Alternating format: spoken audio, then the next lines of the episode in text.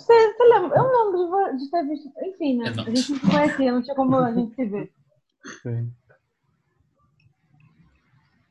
Mas a única pergunta que eu fiz na época foi sobre a Neuza, né? Enfim, que ele também não soube responder. Neuza? Ah, Neuza Souza Santos, né? O Tornar-se Negro. Uhum. Sei que não tava na bibliografia. A recepção foi boa, né? Foi, não, então foi o que eu falei. Pra mim pareceu assim meio ambíguo, porque, tipo, teve gente claramente que tava, curtiu a ideia, mas deu pra, eu achei que deu pra sentir uma certa tensão. Até porque eu acho que foi também porque teve alguma coisa antes do- da apresentação dele que era aquela pegada mais que a universidade é muito academicista e falta diálogo com as perspectivas populares e não sei o que, não sei o que lá, e que ele tem essa pegada de, pô, o acadêmico é importante, o universal é importante, né? Ele fala muito dessa coisa do universal ser importante. Isso é meio ambíguo lá na universidade. Tem gente que não gosta muito de universal, não. Bastante gente, até eu diria. É, agora tem um tem assim, uma pegada é, com a Catiúcia né, na filosofia, É. com o laboratório do, do Rafael Daquilobu sobre encruzilhadas e tudo mais. Mas eu ainda acho que a recepção ao Douglas, pelo menos, enfim, né, eu, eu ainda tenho contato com o pessoal da filosofia, ciências sociais e história. O pessoal que andou lendo gostou Ah, que bom. né? Da graduação, inclusive, assim, né? É, vai, vai ser essa agora, né? Tipo, essa live. No próximo mês vai ser o Matheus. Aí depois a gente já tem que preparar as próximas. É bom já, né? A gente pensar nos nomes. Vai ser o próximo em setembro, né? Pelo menos acho Ah. que. Tinha também a proposta é, também de fazer com a Silvia, né? Sim. Não sei se ele está de perto. Como é que vai ser mais pra frente? Precisa ser. Pode ser mês que vem também. Precisa... é, Pode ser mês que vem também, não precisa ser na quarta-feira. É que a gente pensou, pelo, pelo menos na quarta, quando fosse na quarta, pelo menos uma vez por mês para não, não, não perder o dia da reunião, né? Da Mas se for reunião. outro dia, talvez é, seja mais tranquilo. Gente, vamos ver se eu consigo fazer agora aqui o negócio. parece que tá funcionando. Parece que tá funcionando, né? Vitor vai ser mais um? É, ela se. Ou eu vou ser o mais um, galerinha. Ô, Vitor, por que a sua janela dá pra uma parede? Não é uma pra parede, cara, é uma ilusão de ótica. Que porra, Que você tá porra é entendendo? O quarto aqui tem vários caraca, vários negócios doidos. Vários, caraca! Não, Parece é uma parede, não, cara, porque ó, o vidro da janela, o vidro da janela, ele tem um isso filme muito velho. Aí, antes de trocar pro outro, a gente acabou resolvendo com um negócio tipo, tipo um papel de parede, Com né? de parede. Tipo um contact? É, tipo um contact, exatamente. E aí a É gente porque parece coisa de desenho animado, tá ligado? Tipo, abre a porta e tem um monte de tijolo, assim, né? Pô, você acha que Aí travou tudo, isso Vitor. por quê, cara? Pô, pelo amor de Deus, é exatamente por conta desse motivo aí. Então, você. Então, foi exatamente por parecer com o negócio de desenho que a gente fez, cara. Tom e Jerry, né? Tipo isso. Tu resolveu o negócio do isso. problema da tua internet, Vitor? Cara, eu acho que sim, mas assim, é isso. Tem horas que ela fica meio instável, eu não sei muito bem. Preciso que vocês me falem. Tipo, agora, por exemplo, não tá travando, né? Travou um pouquinho, Travou um mas tá, dá pra entender o que você tá falando. Mas travou na, um pouquinho anterior. É, tipo, travou numa Não, fala tá, se ficar específica. muito ruim, a gente faz outra. Não, beleza, beleza. Não, assim, se, se não der muito certo, Então, aí beleza, faz de outro jeito tal. Eu não entendi o que o Rafael falou. Foi mal, foi mal. Só quis dizer que eu tô ouvindo, eu tô conseguindo ouvir. Ah, beleza, show. Então eu vou compartilhar a tela aqui, vamos ver se vai dar certo. Já fiz todos, todas as rezas possíveis pra, pra ver se o negócio vai. Reza. Calma aí que eu fiz, pô, maior organização, cara. Se essa reunião não rolar, mano, eu vou ficar muito triste. Tá, eu, tá, tá parecendo que tá carregando. A... Foi. Foi? Tá funcionando. Olha só. Tá funcionando? Beleza. Que bonito, Então. parabéns no coração. Pô, pô, organização, né? Eu vou- até, até fiz um caminho aqui das notas, cara. Que isso, moleque se dedicou. Enfim. É, faltou, faltou essa campanha aí, né, Pauta? Campanha Meu não, Deus. campanha acabou, né? O seu livro. Não, você vai falar do seu livro, né? Não, eu posso falar, mas, pô. É, não, eu posso falar, beleza, beleza. Hum. Mas vou falar aqui primeiro da- das pautas. Então, eu peguei as pautas da, da reunião passada, vi se tinha alguma coisa que, que mudou.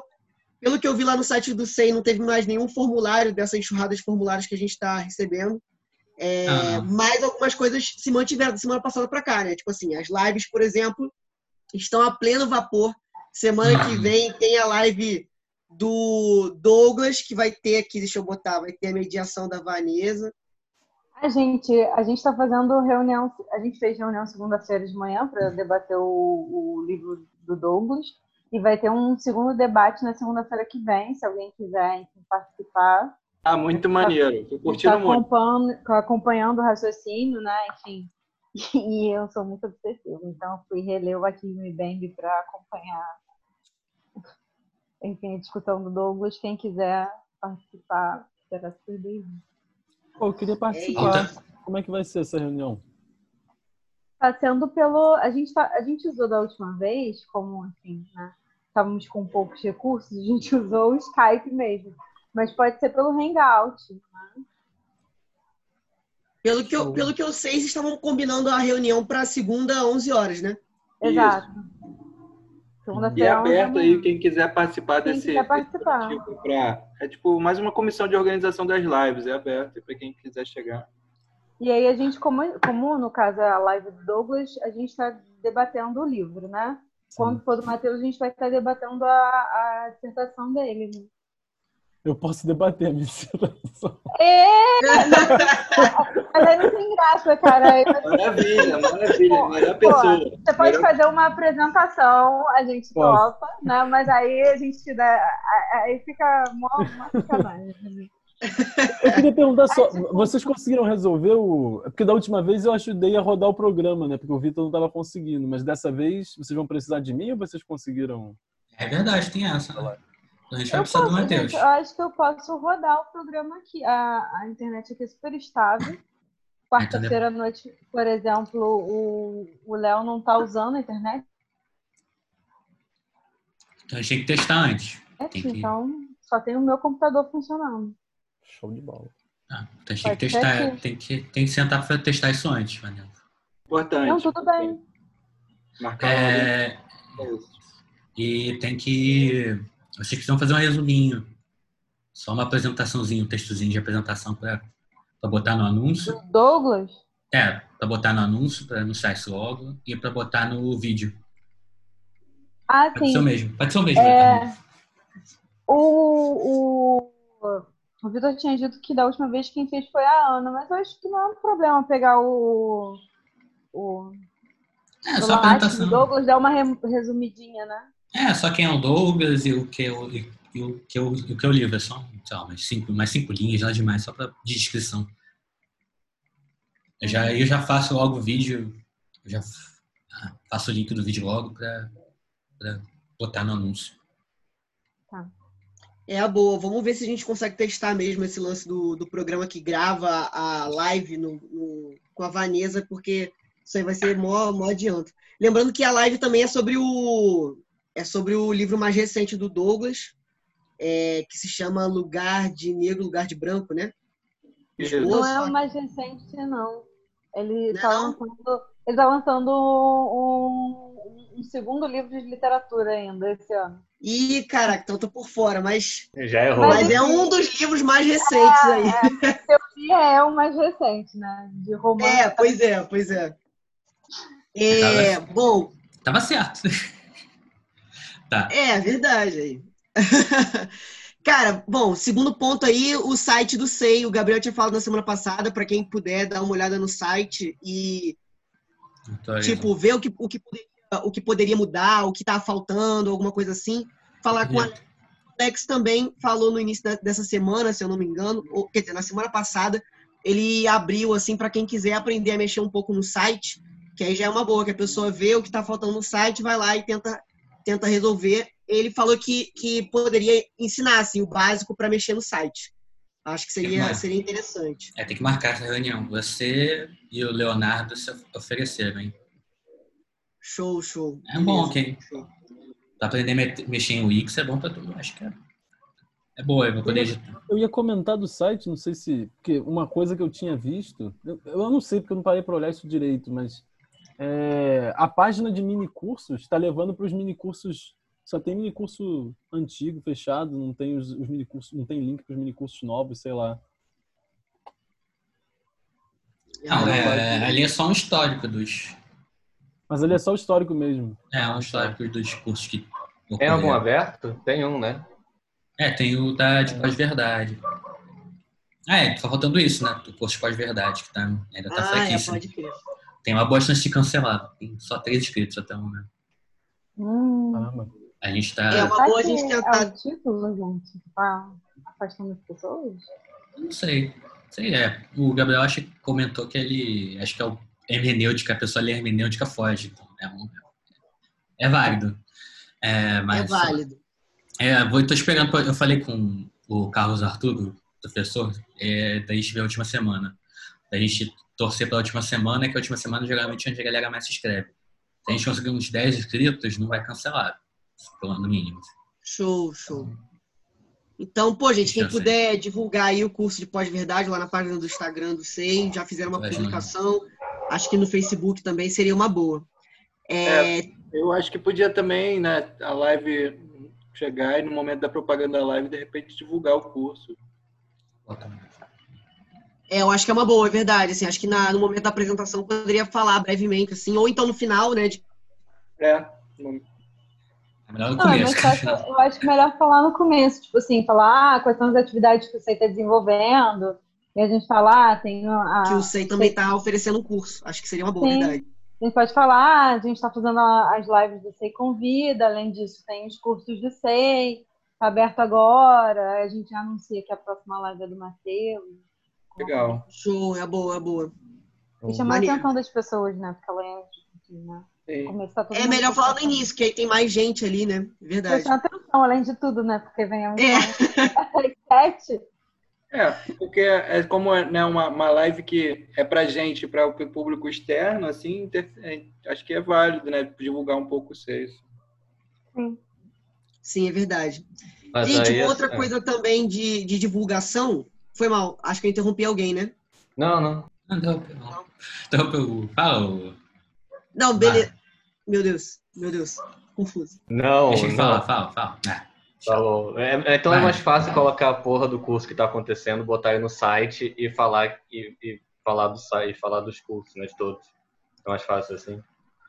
ah, eu a não sei. lá e vê todos. Ah, nosso site não tem tanto, tanto tráfego assim. Não, e a questão do da- anunciar o site pressupõe que a pessoa vai se dar o trabalho de procurar, sabe? É, eu Então, também- acho, é, acho mais fácil, assim, comentar. Tipo, ah, você realiza, enfim, várias, várias outras atividades, como as lives e os cursos. Agora É. a gente está com o curso X em aberto. É, eu, eu na hora eu fico monitorando o chat, aí se alguém perguntar, eu já eu mando os links e tudo mais. É. E boa, depois a gente fala que vai ficar na, na bio da. A gente coloca na bio da, da live. descrição. É. É, é maneiro isso mesmo. Aí a gente faz Sobre- assim, tipo, a, a Rita Von Hunt está aqui, aqui, aqui. Usar uns memes para divulgar. Gente, sobre esse lance da divulgação, também tem o. Esse é mais um. Não é nem tanto assim ligado ao, ao SEI, né? Mas como a ideia surgiu dentro do, do SEI, eu acho que sempre é válido reforçar o Instituto de Outros Estudos, que é um projeto que surgiu no SEI, voltado ao auxílio acadêmico. A gente está precisando de uma ajuda na divulgação, porque é, a gente teve uma primeira, um primeiro mês, assim, no qual nós iniciamos a divulgação. Foi muito maneiro, porque a gente conseguiu várias pessoas se inscrevendo nas redes de trabalho, mas agora a gente está precisando também que, que tenha um boom das demandas pelas, pelos serviços das pessoas. Então, é, a gente está tentando é, a gente está tentando coordenar um pouco melhor o marketing do Instagram, do Facebook, do Twitter, e a gente está precisando quem tiver nessas redes aí e der uma passada, olhar algum, alguma, alguma coisa do Instituto, puder divulgar, é uma boa. A gente, essa semana, não, semana passada a gente começou a página no Instagram, que é, vou até botar aqui, é arroba outros.estudos. Quem quiser seguir lá, quem usar Instagram, enfim, é uma boa. Quais são os serviços que estão sendo oferecidos? Cara, a gente está oferecendo, a gente tem uma equipe de acolhimento que é voltada para conversar com a pessoa quando ela está no nosso serviço, não tem uma demanda ainda tão estabelecida.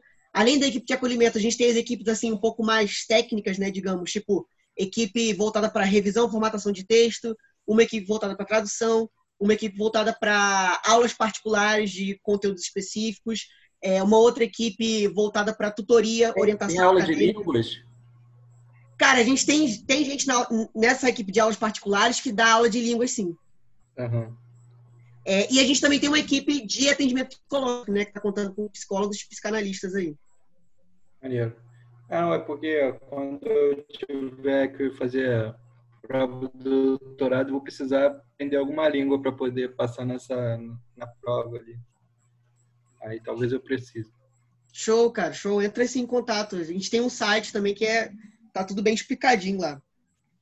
E por último, é, o aplicativo do SEI, né? Pô, a gente falou isso já há umas duas, três semanas, mas parece que nessa última semana houve uma certa atualização, né, Alex? A contabilidade agora tá rolando por lá. Como é que tá esse negócio? Ah, Eu então, fiquei sabendo É. que teve um- uma certa. um- Não, certo que é. Tem, ah, tem gente mandando nota por lá já. Tem, ele só. Ah, é, boa. Pô, eu tenho que mandar aparecer, nota por lá, ainda não mandei, É, cara. Vai ser é, uma emoção. É, eu Tem que recebi a sua última nota. É, eu recebi a sua última nota. Falei, porra, Vitor.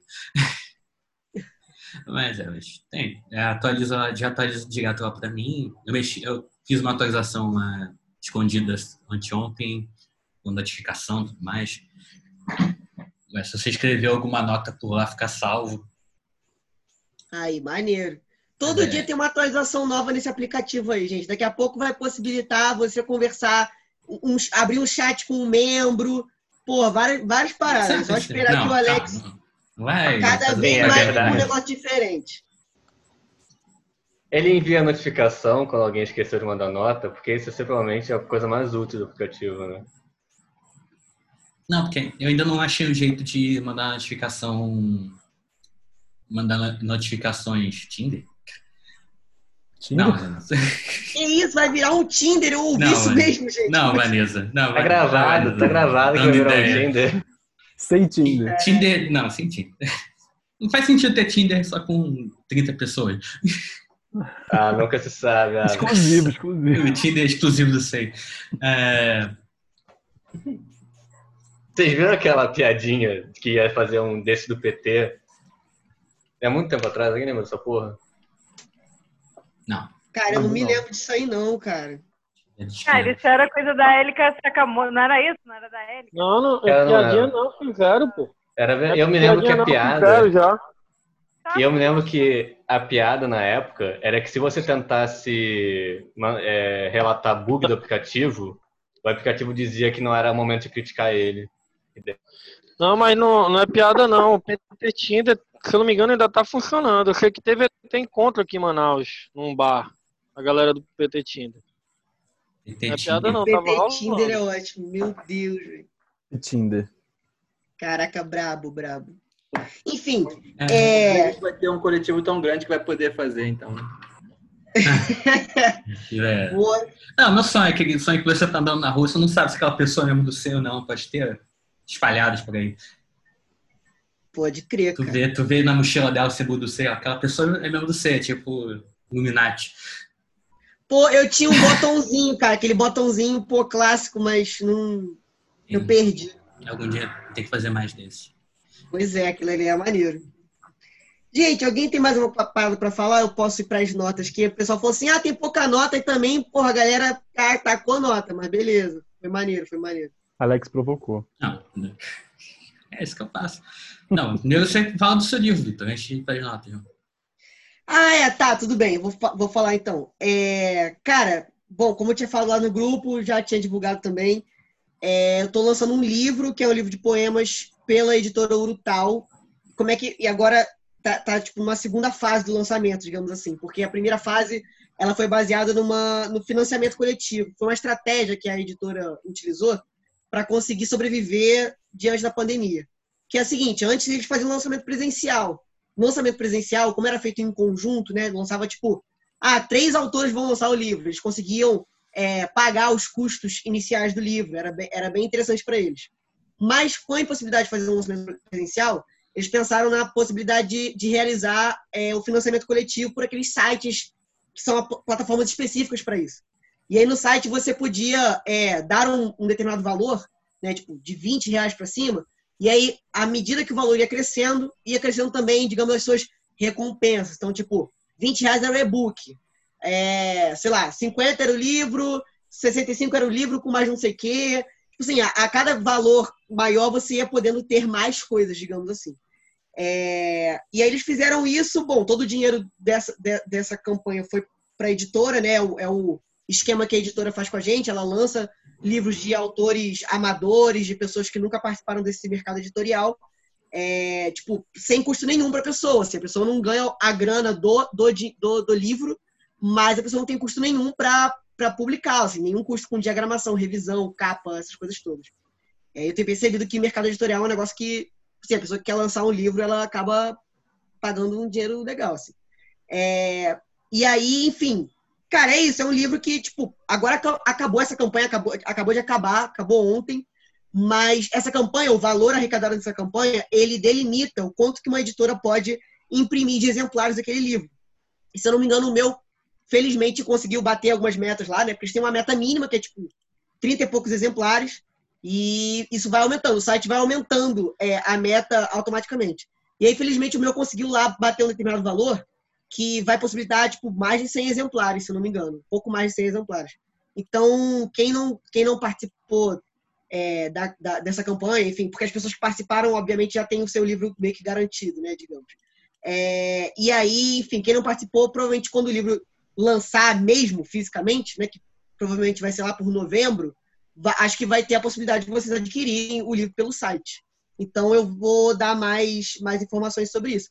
O livro ele é basicamente assim, eu escrevo desde, desde criança, escrevo é, coisas variadas, mas sempre curti mais poesia, apesar de não, de não ler muito poesia, porque eu só fui ter contato com isso um pouco mais um, um pouco mais recente, né? Tipo, sempre tive contato mais com literatura. É, e a ideia do livro é um pouco assim, eu acho que, tipo, desde que eu. Desde que meu sobrinho nasceu, há uns dois anos atrás, eu comecei, apesar de ele não morar comigo, eu comecei a acompanhar um pouco mais de perto, assim, algumas coisas muito peculiares desse. de como a criança enxerga o mundo, de como as crianças em geral enxergam o mundo. Tá? Tipo, a criança pega, sei lá, um abajur ela não sabe o que é um abajur. Então ela pega o sentido do abajur e ela inventa qualquer outra parada, menos que um abajur, sei lá, um, sei lá, uma coisa sei lá, um sol, é tipo um sol enlatado, alguma coisa assim. A criança ela meio que pega um, uma utilização comum de um objeto e ela faz um outro negócio, porque ela não sabe a utilização comum que a gente já conhece. E eu sempre achei maneiro esse tipo, sempre achei não, mas de um tempo para cá eu comecei a achar maneiro esse tipo de visão e tal.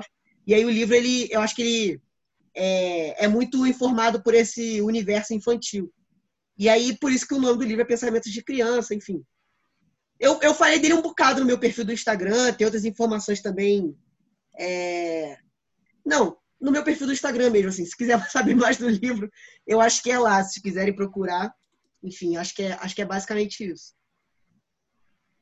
Vou para as notas, então. Pode ser? Não vai ter nenhum teaser, não? Não, não. Qualquer... Coisa, diga, diga. Eu, eu fiz lá a contribuição de 20 reais. Eu vou receber o e-book quando? Cara, eu acho que é em novembro também, porque o e-book ele vai vir, tipo, bem no formato do livro físico, né? Então, a capa, o, o texto de orelha, que o texto de orelha, inclusive, isso é um detalhe importante, foi assinado pelo Arthur, que é um ex-membro do SEI, que foi a pessoa que, tipo, meio que me trouxe pro SEI mesmo, sabe? Porque foi através dele que eu conheci o SEI. É... Aí vai botar o texto prefácio, que é assinado pelo, pelo Henrique Vieira, enfim, eu acho que o e-book ele vai vir, tipo, bonitinho, igual o livro, entendeu? Então, acho que vai demorar para isso acontecer também, tipo, talvez só em novembro mesmo. Ah, beleza, porque eu achei que vinha logo aí, eu não sabia, fiquei só para saber, mas eu não tenho uma ideia. Tranquilo, tranquilo. Melhor livro do ano, fala com tranquilidade. Caraca, o Rafael é o bobão, né, cara? O Rafael também tá lançando um bagulho maneiro aí, hein? Vai lançar aí um disco dele com várias músicas de, de swing total. O nome é Balanço Oculto. Você pode chamar também de BO, assim, pô, Rafael vai lançar um BO ou- ele não vai fazer uma, uma bobagem, ele vai apenas lançar o CD dele. Enfim, é, propagandas particulares, quem assina o BO sou eu, olha lá, viu? Aí, pô, aí, caraca, essa propaganda é boa, quem assina o BO sou eu. Na verdade, quem assina o BO é ninguém, porque é o nome artístico do, do Rafael é ninguém. Isso aí é melhor ainda. Enfim, é, vamos lá, vamos para a nota, gente. É, eu vou, eu fiz uma ordenação das notas, mas assim, basicamente todas as notas falaram sobre uma discussão que eu, que eu curto bastante, que é a discussão sobre ideologia. Algumas notas, é, é, algumas notas falaram bastante sobre essa questão da ideologia. E, enfim, eu vou primeiro falar das notas que não falaram diretamente de ideologia, e aí a gente vai discutindo. Eu espero que essa costura que eu pensei em fazer faça algum sentido. Vamos lá. Então, a primeira nota é essa aqui, ó. Eu vou, eu vou tentar resumir, assim, eu- se vocês forem ler, porque algumas notas ficaram grandes, né? Se forem ler, eu, eu ia falar para vocês focarem mais na parte que tá, que tá grifada. Mas, é, bom, a primeira nota fala que o, que o, o mais um atual, que né, imagino que seja o Gabriel, sugeriu por alto uma categoria de membresia em que o membro poderia se manter no SEI sem ter de cumprir as obrigações que confirmam o estatuto de membro, ou seja, as notas. É, e aí, na célula do SEI, a gente decidiu que a dívida de quatro notas apenas impossibilitaria a participação do membro na próxima reunião, não mais ensejando o cancelamento da própria reunião. Algum tempo atrás, né, funcionava de maneira diferente. Antes, quando algum dos membros tinha quatro, chegava, é, é, ficava com, acumulava quatro notas, se ele não descontasse pelo menos uma nota até a próxima reunião, a próxima reunião toda peri- a- pe- perigava de, de, de ser cancelada. Então, isso prejudicava também tipo, a experiência dos outros membros também com a, com a reunião, né? É, e aí a gente acabou, de um tempo para cá, não vou saber precisar quando, a gente mudou um pouco isso. A gente falou que agora a dívida de quatro notas ela não impossibilita é, a reunião. A reunião pode acontecer mesmo que um membro esteja com quatro notas, né? E aí para outra ele, ele acumularia uma quinta. Então, é, na verdade, ele estando com quatro notas, a reunião na, na versão antiga, a reunião da semana que vem, considerando que o membro não escreveria uma outra nota, seria cancelada para geral. Mas de um tempo para cá, a gente começou a combinar outra coisa. De que esse membro que está com quatro notas, na reunião seguinte, apenas ele ficaria impossibilitado de participar da reunião, e não os demais membros. E aí, essa nota pergunta isso, tipo, pô, será que isso é uma boa? Por quê? Porque os endividados no limite, que já não participavam das reuniões, e não raro me encontro dentre eles, tiveram como punição aqueles que aquilo que eles já faziam ou fariam de qualquer jeito, ser vetado de participar da reunião. Né? Ou seja, ele falou assim, olha, a galera que está endividada, ela tipo continuou tendo a mesma punição que ela tinha antes, porque quem estava endividado antes não ia para reunião, em geral. E a galera que está endividada agora, a punição entre as que eles têm é não ir para reunião. Isso está sendo gravado mesmo? Eu estou no 4 mais 1 há um tempo. Ah. É, tá, tá sendo gravado. Beleza. Enfim, Não, se a pessoa manda no chat, daí tu lê em voz alta, aí não adianta, né?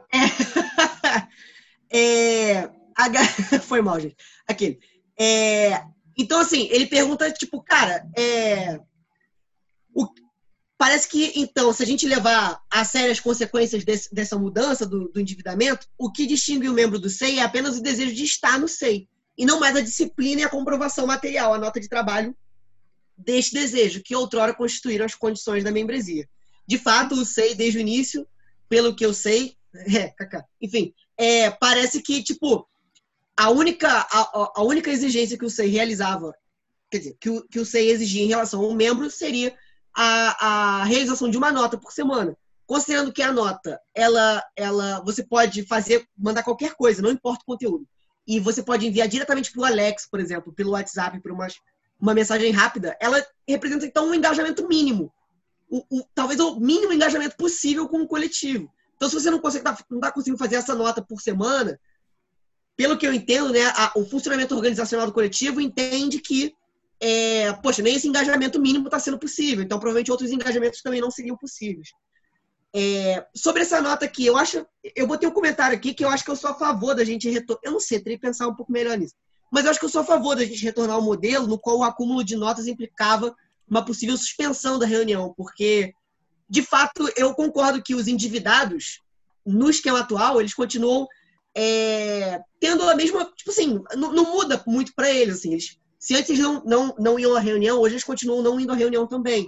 E eu acho que acaba gerando, de fato, esse, esse acúmulo de notas dos outros membros. É, e eu acho que, assim, não, tem, não é o, o acúmulo não é o problema, mas eu acho que o, como a gente entende a nota como esse engajamento mínimo, talvez isso gere um certo curto-circuito aí no que, que seria, então, é, o engajamento mínimo do, do membro do SEI para com a organização. Né? Enfim, não sei o que vocês acham disso. Se alguém quiser comentar alguma coisa aí. Se a pessoa ficar com quadro por muito tempo, ela, ela é desligada, é o único mecanismo de desligamento. Mas, mas esse por quanto tempo a gente estabeleceu alguma parada, eu também estou um pouco por fora disso. Então, é, na prática era para ser um mês, só que eu, não, eu vou admitir que eu não estou obedecendo isso. É, eu tô há uns quatro meses, eu acho. É, tem algumas pessoas que eu, eu tento. Um mês aí eu tento falar com as pessoas. Eu pedi pra você falar com o Eduardo, por exemplo. Aí ele apareceu, só que ele ainda Ele tem falou, que mandar. É, tem que mandar a nota. Eu, por exemplo, Carol também tá, só que falei com ele, que falou que ia mandar, não mandou ainda. Aí teve o Bernardo, aí, ele, aí no caso ele pediu pra sair, ele eu tirei ele. O Aline, que saiu. É, assim, não é nem por uma. É óbvio que a questão não é a cobrança da nota pela cobrança da nota, né? Mas é uma questão, assim, da, de, disso tem a ver com um certo tipo de engajamento mínimo possível no coletivo, que sempre foi uma coisa meio valorizada pelo coletivo, exatamente por representar. É, é, representar o, o mínimo possível de, de comprometimento com, com o coletivo, né? O Rafael tá falando que, que em votação eu votaria para voltar à regra anterior. Eu também tendo a, a, a pensar que a regra anterior gente poderia tentar mais uma vez, enfim. Acho que isso aí fica aberto. Isso pode, claro, voltar numa, numa outra reunião. Enfim, quem, quem quiser trazer isso à tona de novo, quem quiser talvez lançar isso no, no, é, no Facebook, poderia ser uma boa, chamando uma votação, talvez. É, o Matheus falou também que tem gente usando. Ouvi falar que tem gente usando o aplicativo para mandar notas pelos outros anonimamente. É, se eu não me engano, a gente ainda tá. é, Isso aí continua, né? A galera fazendo nota para os outros anonimamente, pelo que eu tem que entendi aí. é, faz parte, pode fazer. Faz o aplicativo parte, até acho- ajuda. Acho suave. Eu vou usar esse aplicativo aí, cara. Tem que baixar esse negócio. Mas aí Não o baixar, é desligamento, o desligamento muda na regra antiga, né? Porque na regra antiga, na, se, na- se você continuar, se cancelar a reunião e de novo você Você é a tiver reunião, enviado, você aí, aí, aí você é desligado. Então o desligamento também muda, né?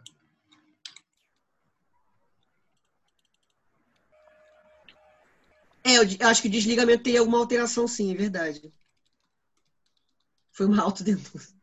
Olha o link do aplicativo aí, gente.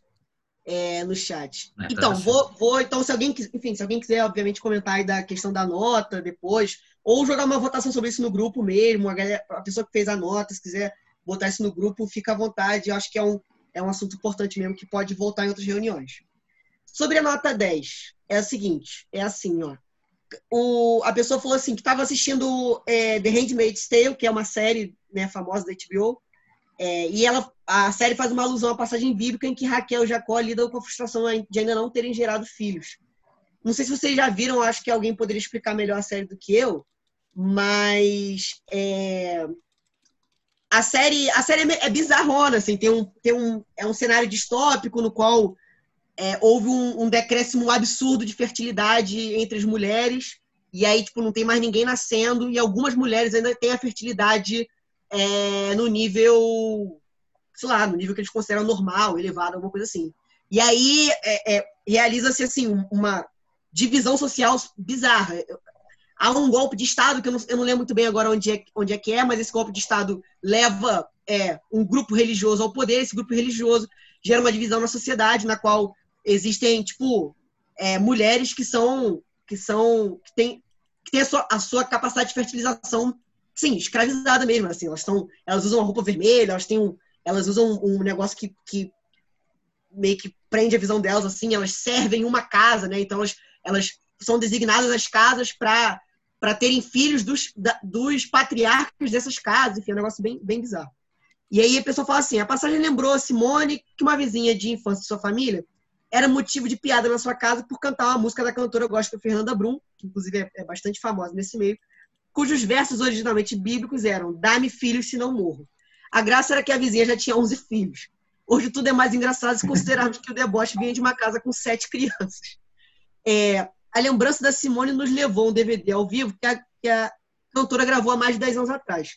E aí nesse show ela tem um discurso sobre a geração de João Batista, que clama que o povo se arrependa, geração que não tem sua vida por preciosa.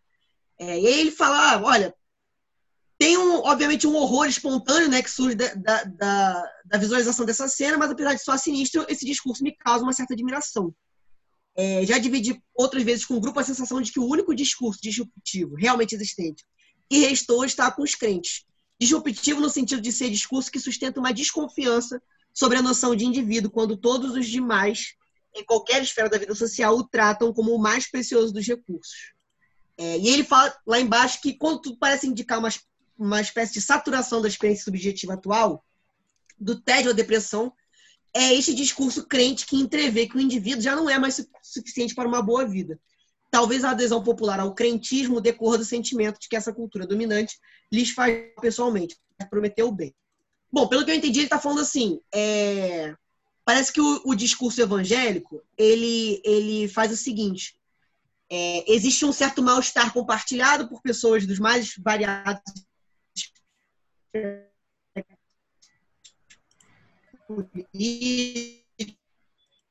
Robô de novo. Travou, Vitor. Crenças, ah, criações voltou. que. Travou. Travou. Beleza, beleza. Tá, novo vou, vou, falar de novo então. Voltou, é, Vitor. Me parece que. Voltou? Tá, tá tudo certo. Tá. Beleza. Hum. Me parece que a pessoa da nota falou assim: olha, é, o discurso evangélico ele parece fazer a seguinte função. As pessoas das mais variadas crenças, espectros políticos e tal, em algum momento da vida é muito fácil elas sentirem uma certa, um certo mal-estar em relação à sua própria experiência individual. Seja essa experiência individual chegando num certo esgotamento, pelas, pelas demandas que ela tem que lidar mesmo na sua experiência cotidiana, seja por outras questões, assim, da, da experiência individual parecer, tipo, ficar aquela coisa de, pô, será que a vida é só isso mesmo? A gente vai lá, trabalha, enfim. Me parece que, que a, a, o discurso evangélico ele chega um pouco e fala assim, olha, é, de fato faz sentido Travou. Travou.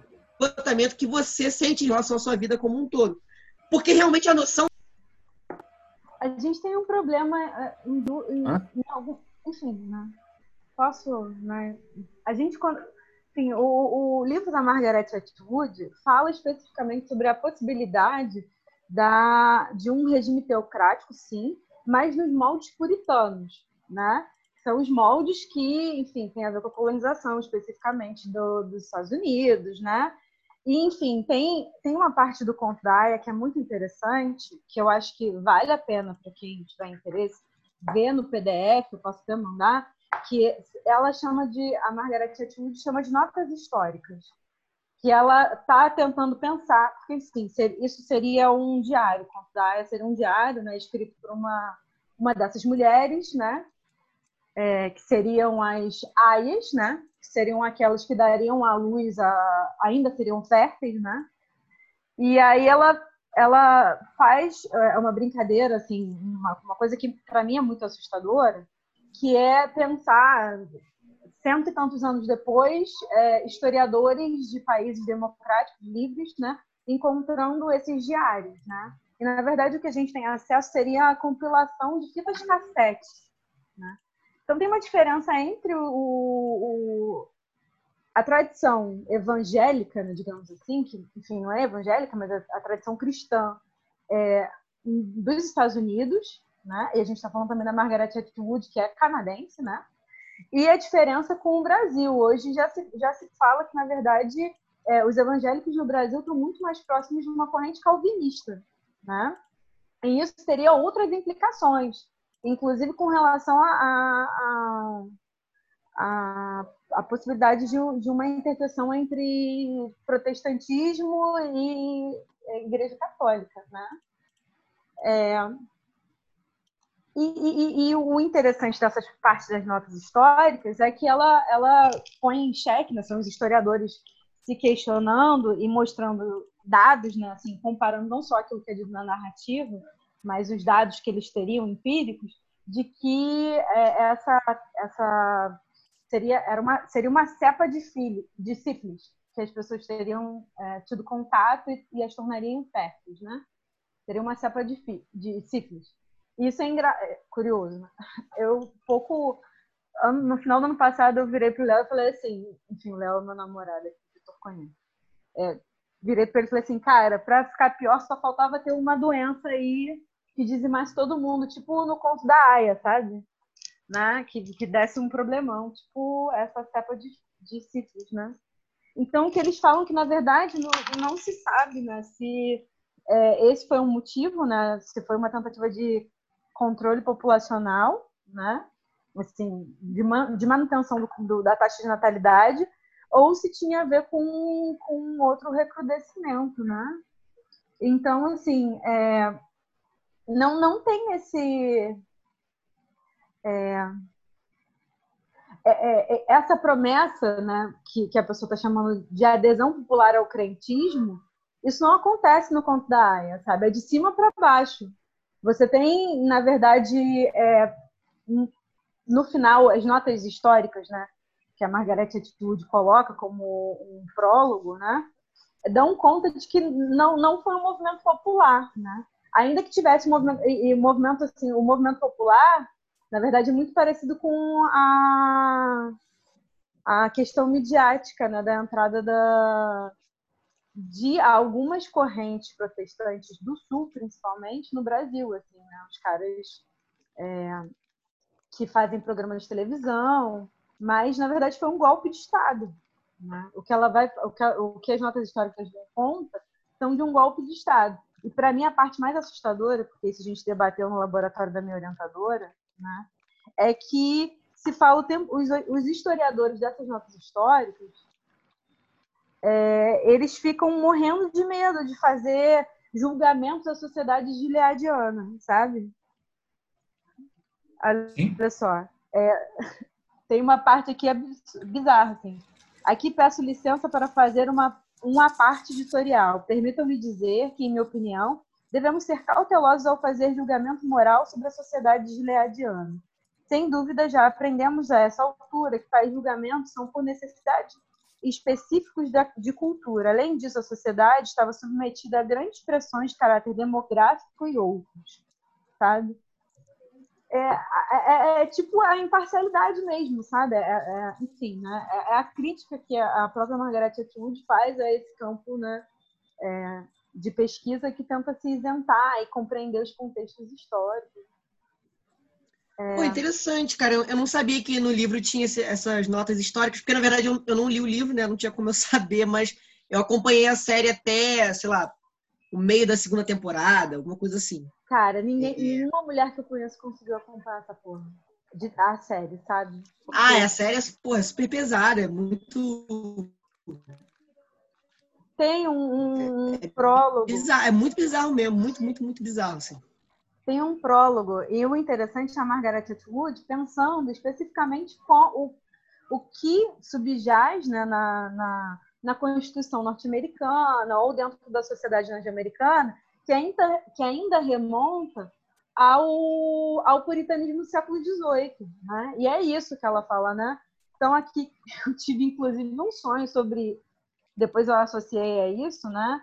é, de uma teocracia tupiniquim, né? que ia ser muito mais esquisito e, enfim, é, tem uma dimensão de passagem da Bíblia, né? Eles usam, é, eles justificam isso falando sobre Raquel e Jacó, né? Raquel não podia ter filhos, né? Então, essa passagem que o cara fala da, da, da, da Bíblia, né? Dá-me filhos, é Raquel falando, ela não podia ter filhos, né? E ela tinha uma promessa de, de Deus, né, para ter filhos, e aí essa promessa vem através da Aya, que era a serva, a escrava, que era Bila, né? E aí ela tem um filho de Jacó assim, né? Como se fosse uma barriga de aluguel da antiguidade, né? Só que assim, o estatuto dessa mulher é de escrava, né? de serva. As aias são isso. E elas não são escolhidas à toa. Por exemplo, eles têm, enfim, o que seria uma as, as pessoas pobres, né, que são casadas, enfim, elas são chamadas, as mulheres são chamadas econo-esposas. Elas são esposas econômicas. A aia do livro, ela é aia porque ela tem um casamento, ela tem um casamento, ela tem um filho, mas é com um cara que já tinha sido casada com outra. Então, assim, ela não era uma esposa legítima, né? Ela não era uma esposa legítima, então ela, ela foi retirada dessa família e virou aia, né? Mulheres gays, né? Tem tudo isso. Então, assim, esse chamado, né? essa, essa saturação da experiência subjetiva né? Atual, né? pode ser no sentido de disso aqui como um aglutinador de massa, né? Talvez, né? Um objetivo comum. Mas, assim, é de cima para baixo, aqui é vertical. Não tem... É, não tem É, apoio é popular amplo, né? Pelo menos aqui no Conto da Aya é, é vertical, assim. Tanto que eles ficam tentando saber de quem era a Aya.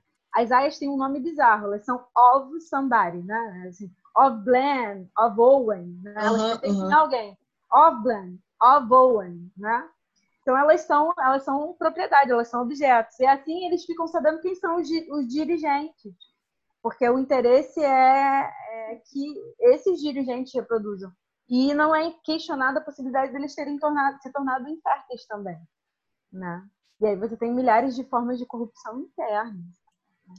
É Isso é bem, é bem complexa essa trama aí, cara. Mas é, mas é interessante essa reflexão que você trouxe de como que, na história, pelo menos, essa- adesão popular não existe, ela vem de fato de um, de um golpe de Estado, enfim. A série também, pelo menos até onde eu vi, a série também acaba, acaba tratando um pouco sobre isso. Pelo que eu entendi na nota aqui, é... travou, minha internet travou, né? Ou não? Tá ok. Não, dá pra, dá pra... Não travou? Não, tá boa. Pô, tô escaldado, tô escaldado. Enfim, é, mas pelo, pelo que eu entendi aqui na nota, a pessoa que escreveu fala assim: olha, parece que existe al- alguma coisa aí da, da, da prática cristã, diria nem da prática cristã, mas do discurso cristão, que, que talvez faça sentido para muita gente hoje, porque vira e fala: olha, esse mal-estar que você está sentindo, é, você está sentindo porque, de fato, a, a noção de indivíduo, não, não com essas palavras, né, obviamente, mas é, mas a noção de indivíduo, ela, ela é uma noção meio esquisita mesmo, assim. Há coisas mais que valem mais do que a noção de indivíduo. De certa maneira, isso, isso eu, acho assim interessante. Acho que isso se aproxima bastante de algumas coisas é, que são faladas por pessoas do campo progressista e tal. Mas é, eu também fico sempre, sempre que a gente traz essa, essa discussão sobre, sobre cristianismo, sobre é, é, neopentecostalismo, coisas do tipo, eu sempre fico meio é, sempre fico meio pensativo assim de que é, sei lá, eu sempre fico tentando trazer essa reflexão para as subcamadas do meio evangélico, digamos assim. É, porque eu fico pensando tipo na teologia da prosperidade, por exemplo, que talvez seja um estereótipo do evangélico para qualquer tipo de pessoa de esquerda que não tenha tido qualquer forma de experiência religiosa no meio cristão. Né? Tipo assim, aquela pessoa que realmente cresceu fora da igreja, que tipo só conhece, sei lá, o meio evangélico pelo, por coisas bizarras que vê na TV. Agora, Agora travou. Agora travou. Agora sim. É, Ixi. eu acho que a teologia da prosperidade é um pouco esse estereótipo, mas talvez é como se ele- que aparece para uma pessoa que, que, não, que não teve é, nenhum, nenhum tipo de experiência religiosa no campo do cristianismo. É, e aí, cara, por, assim, eu acho que essa Não, teologia da prosperidade, de alguma eu acho forma, que experiência religiosa todo mundo teve no campo do cristianismo, né? O que é diferente de ter crescido dentro do meio evangélico, né? O Ocidente inteiro é uma sim. experiência dentro do campo do cristianismo. Sim, sim, é, é verdade. É, tem, tem razão, assim, dentro do campo evangélico. É melhor, é mais Pera, eu não, eu não- entendi o comentário. Todo mundo tem experiência religiosa com cristianismo? Como assim?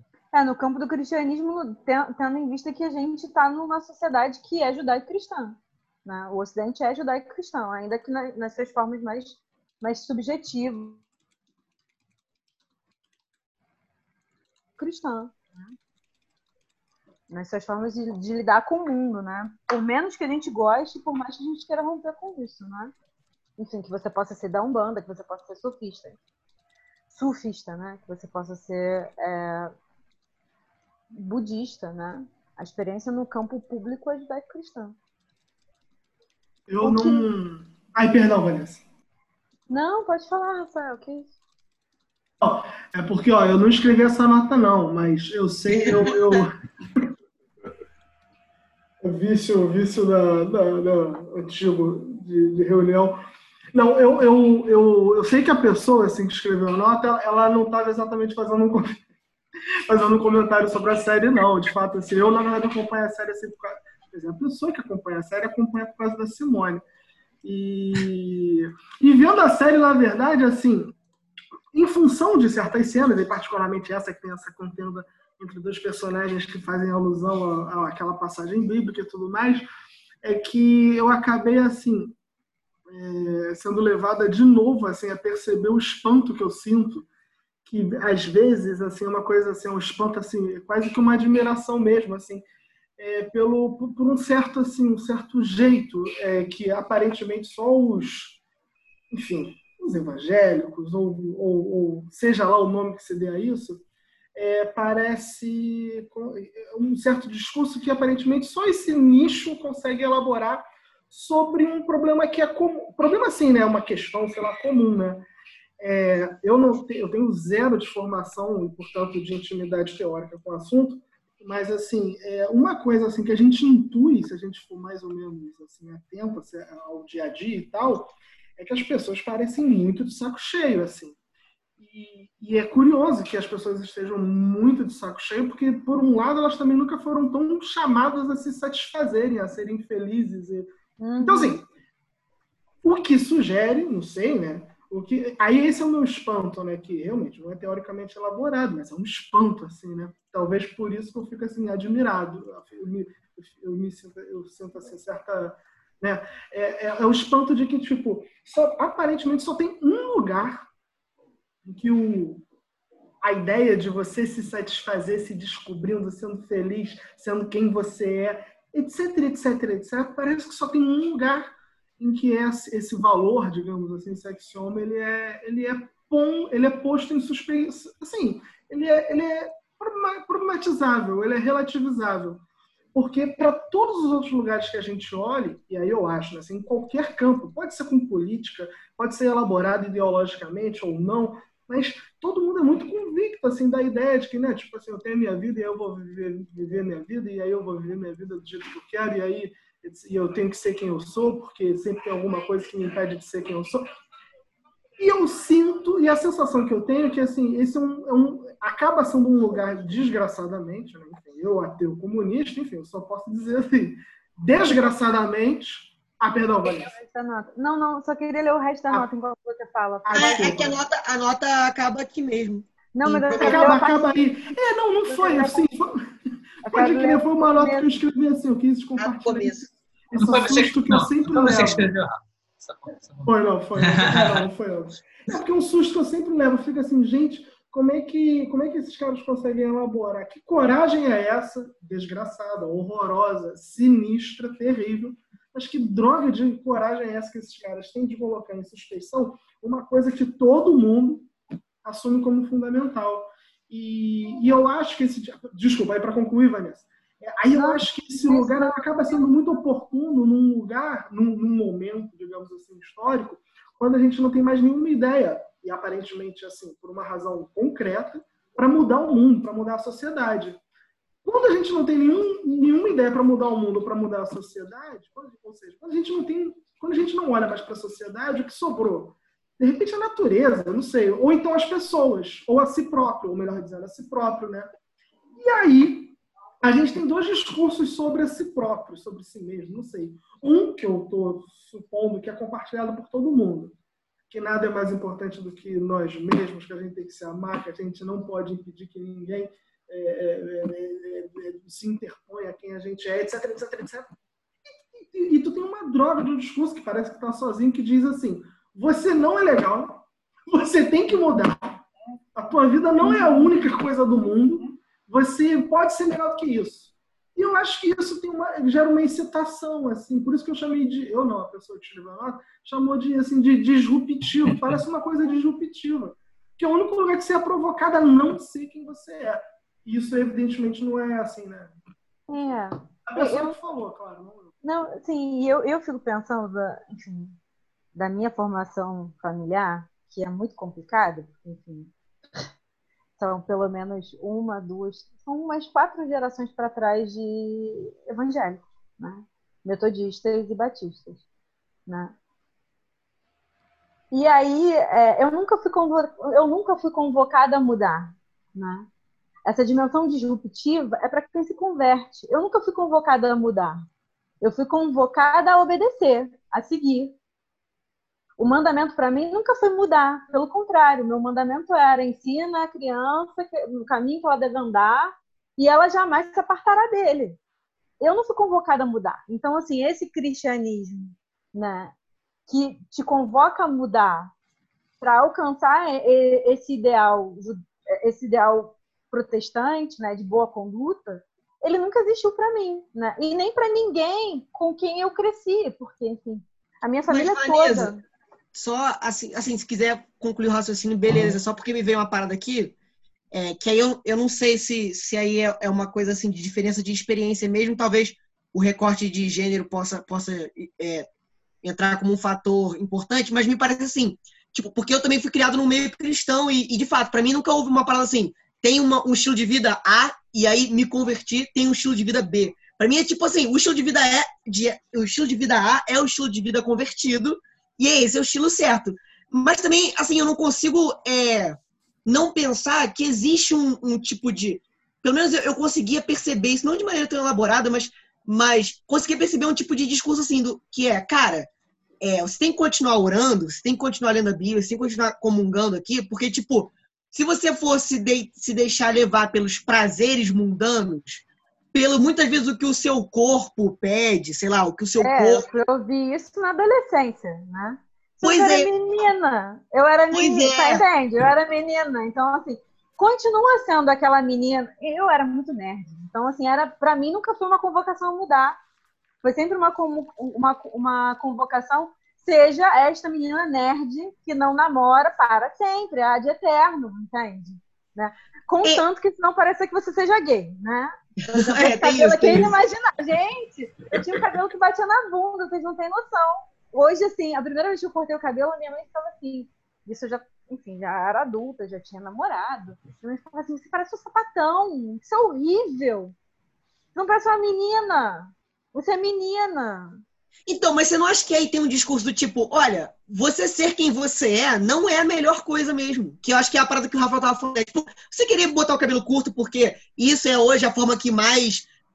Sei lá, que é a forma que você quer se expressar, que é a forma que, que, que é, é, encaixa bem no que você entende de você, no que você quer da sua imagem e tal, não é a melhor coisa. Tipo, eu acho que é, pelo que eu entendi, eu acho que é um pouco nesse sentido que o Rafael tava falando, né? De tipo, olha, não é muito bem as coisas que você quer, porque o que você quer não é o que, te, o que tem de mais valor na tua experiência de vida. O que tem de mais valor na tua experiência de vida é um outro monte de coisa que não diz respeito à tua experiência individual, falando que você quer se manifestar, que você quer se expressar e tal. Né? E parece, enfim, não sei, eu acho que eu entendi um pouco, um pouco desse jeito. Uhum. Não, pois é, eu, eu posso estar completamente furado, porque eu realmente, assim, eu não compartilho nem, nem, enfim, nem como mulher e nem como, como uma pessoa cristã que eu nem cresci num lugar. Assim, eu cresci num lugar, enfim, que, que, com crianças Cresceu espontâneas. É, enfim, eu.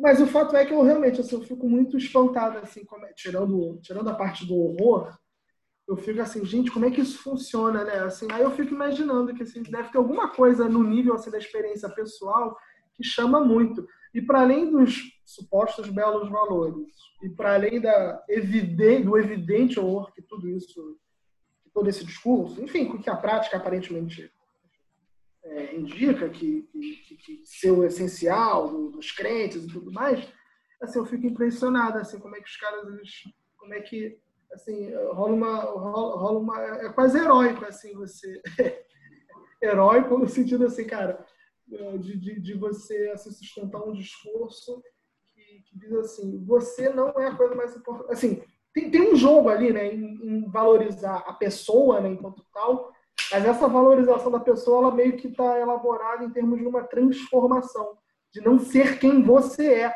Tipo assim, na televisão você vê que você é chamado a ser quem você é.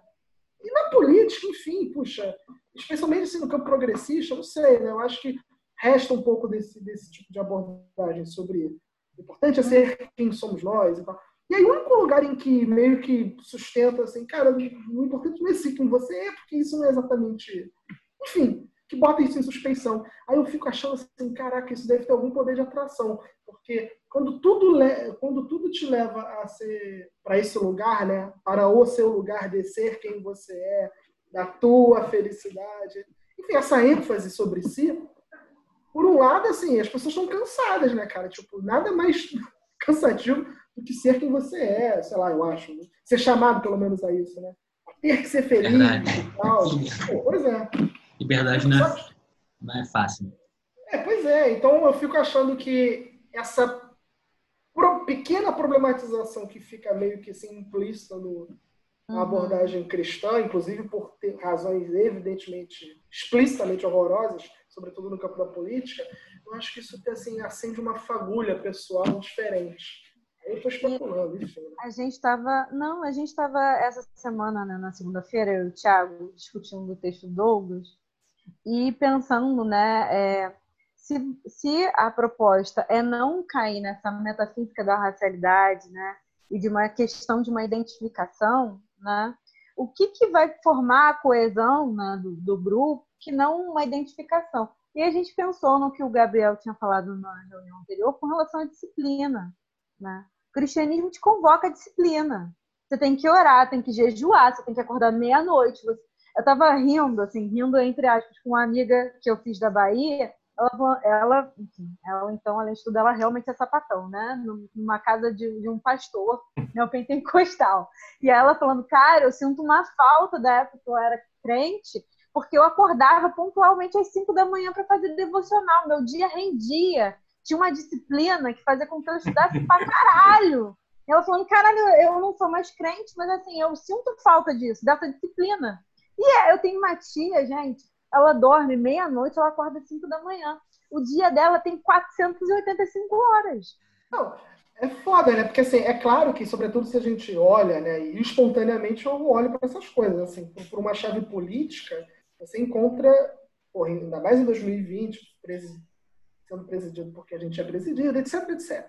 A gente consegue ver várias misérias nisso, né? Mas se você pega por outro lado, não é que fazendo uma balança, assim, mas ao mesmo tempo se você reconhece, assim, que, digamos, sociologicamente, que a anomia absoluta é a regra, Uhum. Aí você fica. Enfim, aí você fica. Aí você. Eu não sei, eu fico, eu fico imaginando assim. Então é daí que vem esse poder, sabe? Assim, poder desse discurso, assim, dessa, dessas ideias, né? Assim, poder disruptivo, porque se a anomia, se é que, a, se é que se trata de anomia, mas se a anomia é regra, é a regra, essa ordem, essa disciplina, essa coisa e tal, poxa, essa coisa também tem um poder, né? Aparentemente, assim. de atração. E isso é o que o, a gente, enfim, né, como eu fui reler o, o Douglas e os referenciais do Douglas, a gente, eu cheguei, enfim, né, ao Hegel falando sobre o, o conceito bipartido de negatividade, que ele vai dizer que, enfim, né, é, o humano nega a sua natureza humana, né? Essa transformação desse elemento ne- negado, né? É, um, é através do trabalho, da luta. Então, assim, a vida do espírito, né? Tem uma dimensão de sustentação desse trabalho, né? Da morte, né? Enfim, em cima de uma negativa, para tornar-se sujeito. Tem uma dimensão hegeliana nessa parada. Que esse discurso consigo capturar via disciplina. Trabalho. Cara, isso é muito doido. Um exemplo, um exemplo, um exemplo forte disso, para quem foi de determinadas igrejas aí, o retiro, retiros religiosos, cara, são entupidos de atividades, assim, é bizarro o quanto que um determinado grupo Você de jovens, muito mais. um determinado grupo, é, é, um determinado grupo de jovens de menos de 18 anos consegue fazer tanta coisa em menos de quatro dias. assim. É bizarro, é bizarro, é meio E é insano. muito trabalho, é insano. Eu tenho vários, É. enfim, vários pacientes que eram é, evangélicas que falam exatamente disso, assim, do tanto que elas trabalharam no período que elas eram é, da igreja, né? E do tanto que as pessoas trabalham, as, tra- as pessoas trabalham, né? A gente fala da, da a, a- vida comunal na igreja é a obra. É, é- é- esse é o termo.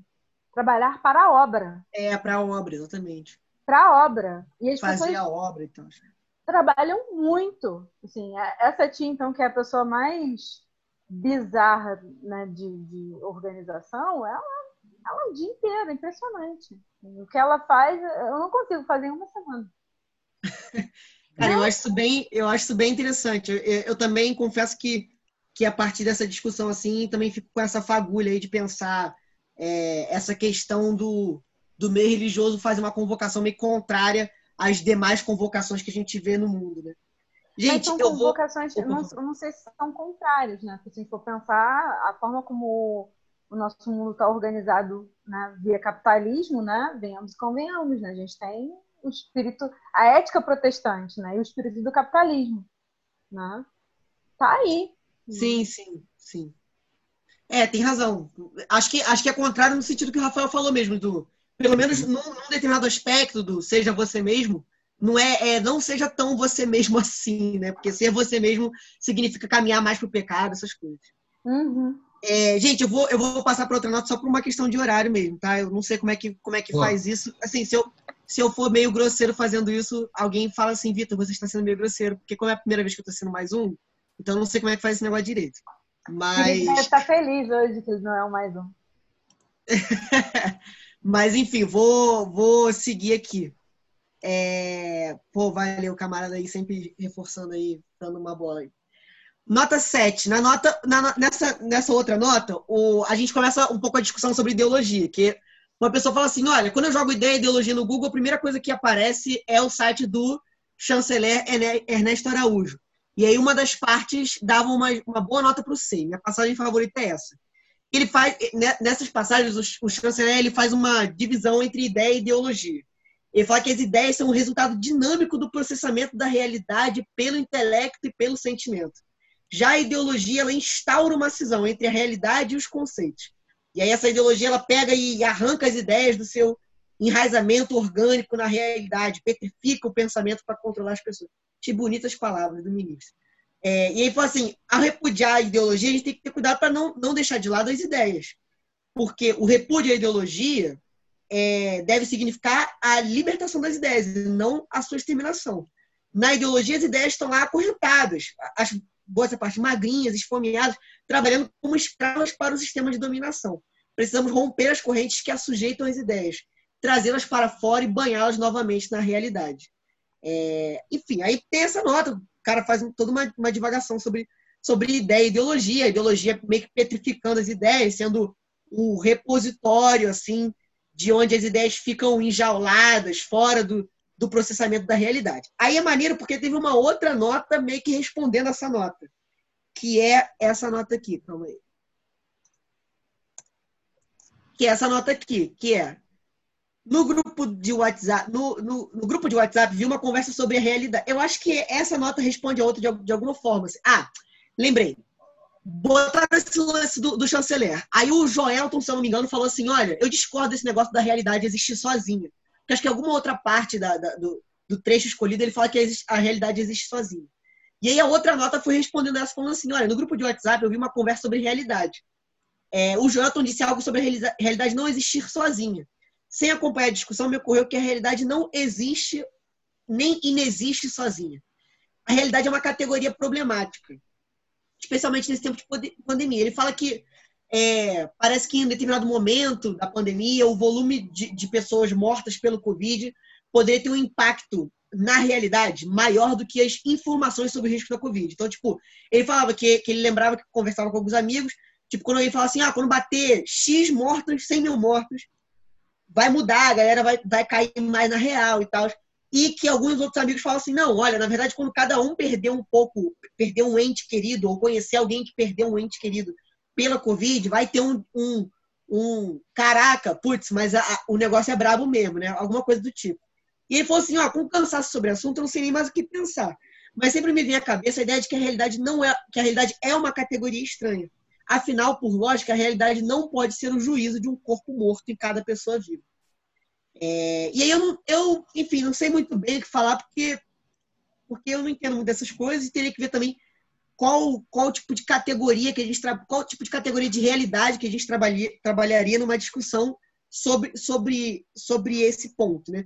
Tipo, sei lá, se a realidade, eu fico pensando se a realidade for tudo aquilo que existe para além do meu corpo físico, o abajur do meu quarto, a parede do meu quarto, os livros aqui e tal, parece que a realidade de fato existe sozinha, né? Tipo, se eu morresse agora, se eu sumisse, fosse arrebatado para retomar aí o- a temática cristã, é, bom, tudo isso, o abajur, o livro, a, a parede, tudo isso ia continuar existindo. Agora, se a estrutura da realidade tiver algum contato com algo que seja da minha experiência individual, então a realidade de fato não existe sozinha. Não sei se foi muito bem isso que o, o que o autor ou a autora da nota quis dizer, mas eu fiquei pensando um pouco nisso, enfim, não sei se alguém quer comentar sobre, sobre essa parada, porque isso é meio que o início da discussão sobre ideologia. Que leva para outra nota, que é essa nota aqui, ó, a nota 4. Que é assim, a pessoa fala assim, ó, é, me interessa muito pensar a ideologia, o ponto de vista a partir da qual se pode fazer uma crítica da ideologia. E será que a ciência ainda pode ser lugar dessa crítica da ideologia? E aí fala, pô, para o Marx parece que sim, à primeira vista, porque se, o que ele, se ele reivindica que o que ele faz é uma ciência, então já está presente nele o ponto de vista segundo o qual a ciência também pode padecer de ideologia. Por isso que ele não faz uma economia política, mas faz uma crítica da economia política, né? Falando, olha, os clássicos da economia política, na verdade, eles estão padecendo de ideologia, uma vez que eles é, pegam, por exemplo, os pressupostos da, da análise e tomam como o, o, ponto final delas, e pegam o ponto final e tomam como ponto de partida, enfim, faz, uma certa inversão, não, anali, não analisa de maneira mais acurada a realidade, etc. Aí ele fala assim, olha, mas talvez uma ideia seria, importante seria diferenciar neutralidade de parcialidade. É, e aí ele fala, olha, um problema é que a gente precisaria de um ponto de vista da totalidade para fazer a crítica da totalidade. É, esse ponto de vista ele pode ser gerado e talvez ele só seja gerado por meio de uma crítica ideológica, ou seja, apontando os limites dos demais discursos e práticas. Então não é que existiria uma totalidade prévia, você acessar essa totalidade e a partir dela você faz uma crítica da ideologia, mas é que essa totalidade ela existe apenas através da crítica ideológica. E talvez ela seja sempre aberta, porque se há um outro discurso, ou porque é, há um outro discurso ou prática, desculpa, porque se há um outro discurso ou prática que aponte a lacuna do anterior, né, tipo assim, se você cria um discurso que critica um outro, é, então esse outro discurso ele, é, é, ele aponta que a, ele aponta que na lacuna do anterior, na sua parcialidade, se mostra o seu conteúdo ideológico. Mas, por sua vez, também pode haver um terceiro discurso que vai criticar o segundo e vai falar: olha, esse discurso, na verdade, é ideológico, etc. Bom, eu acho que é isso que eu entendi da discussão inicial da pessoa que escreveu essa nota.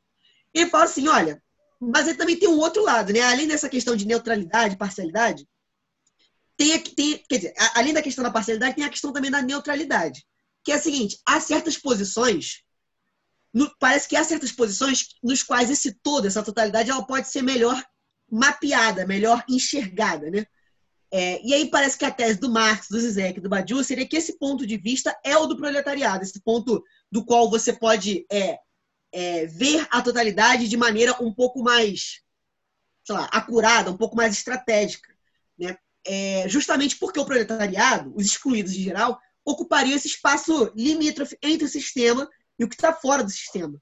Então, por, serem, por estarem excluídos, eles contêm em si o germe de outro futuro, no qual essa totalidade ela seria superada na prática. É, então, não haveria uma, uma, simetria entre posições. Né? Existem posições que são diferentes numa totalidade.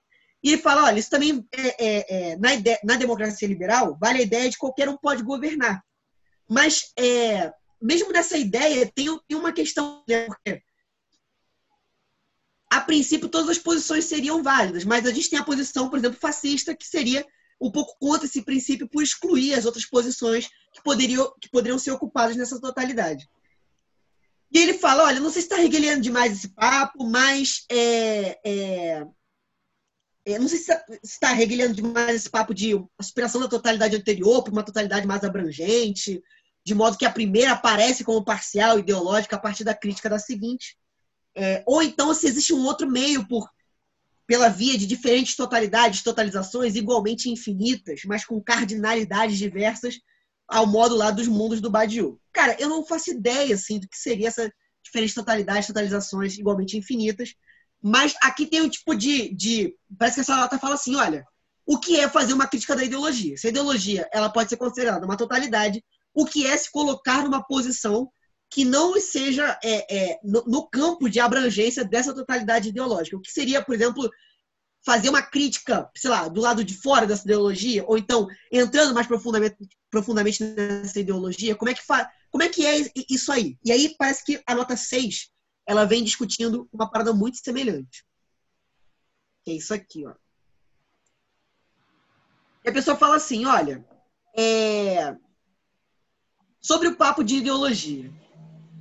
Eu acho que você ter consciência da ideologia é um passo importante da crítica à ideologia. Mas tomar essa consciência talvez não seja o suficiente.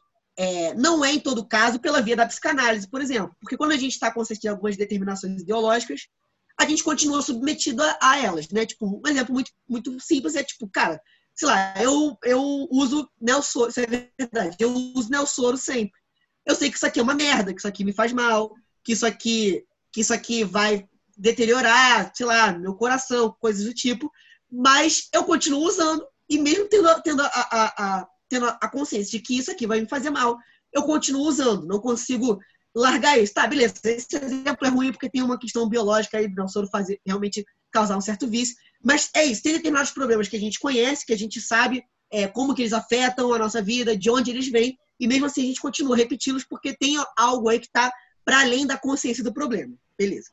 É, ele fala, olha, é o caso também em Marx, quando ele fala do fetichismo da mercadoria a coisa opera ideologicamente na prática através da gente, mesmo que a gente esteja com dessas, dessas, determinações ideológicas. Né? Tipo, beleza, você sabe que você comprando lá uma determinada mercadoria, que o preço ele não é algo objetivo, ele não é um negócio que, que é tabelado de maneira extremamente objetiva, existe uma série de relações sociais que são importantes para o estabelecimento daquele preço, que ele é algo que assume um ar de objetividade, mas ele não é objetivo. Mas mesmo assim, na prática, a prática mesmo ela leva o pensamento, né? A prática ela tem o pensamento de que a gente age como se aquilo ali fosse extremamente objetivo, de que como se a água que vale quatro reais, o preço de quatro reais fosse uma propriedade natural daquela água, né? Tal como as suas propriedades, sei lá, de, de quantidade de, de sódio, coisas do tipo.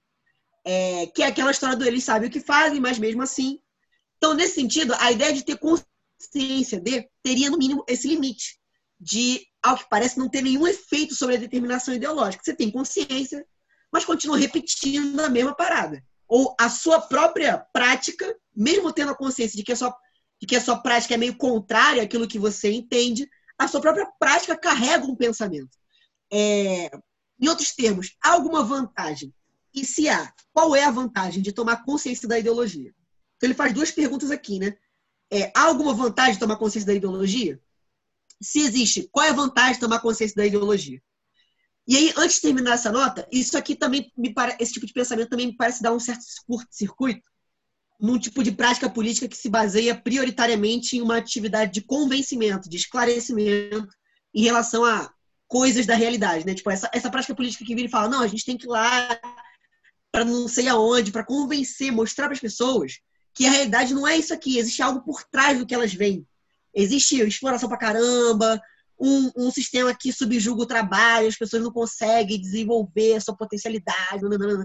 E aí me parece que esse tipo de, de, afirmação aqui, que é bem interessante, fala assim: olha, esse negócio de convencimento, de esclarecimento, ele tem um limite muito claro, que a gente consegue achar em, em, em, em exemplos menores da nossa vida. Que é? Você ter consciência de uma coisa não, significa, não implica ação em relação a essa coisa. Ação de mudança em relação a essa coisa. É... Bom, beleza, continuando a nota. O cara fala assim: parar por aí não recairia justamente no que Marx critica na ideologia alemã e em outros lugares, a saber que se trata de uma superação meramente teórica, né? Tipo assim, você ter consciência de um negócio e parar aí, isso significa que você está superando aquele negócio meramente de maneira teórica e não superando na prática.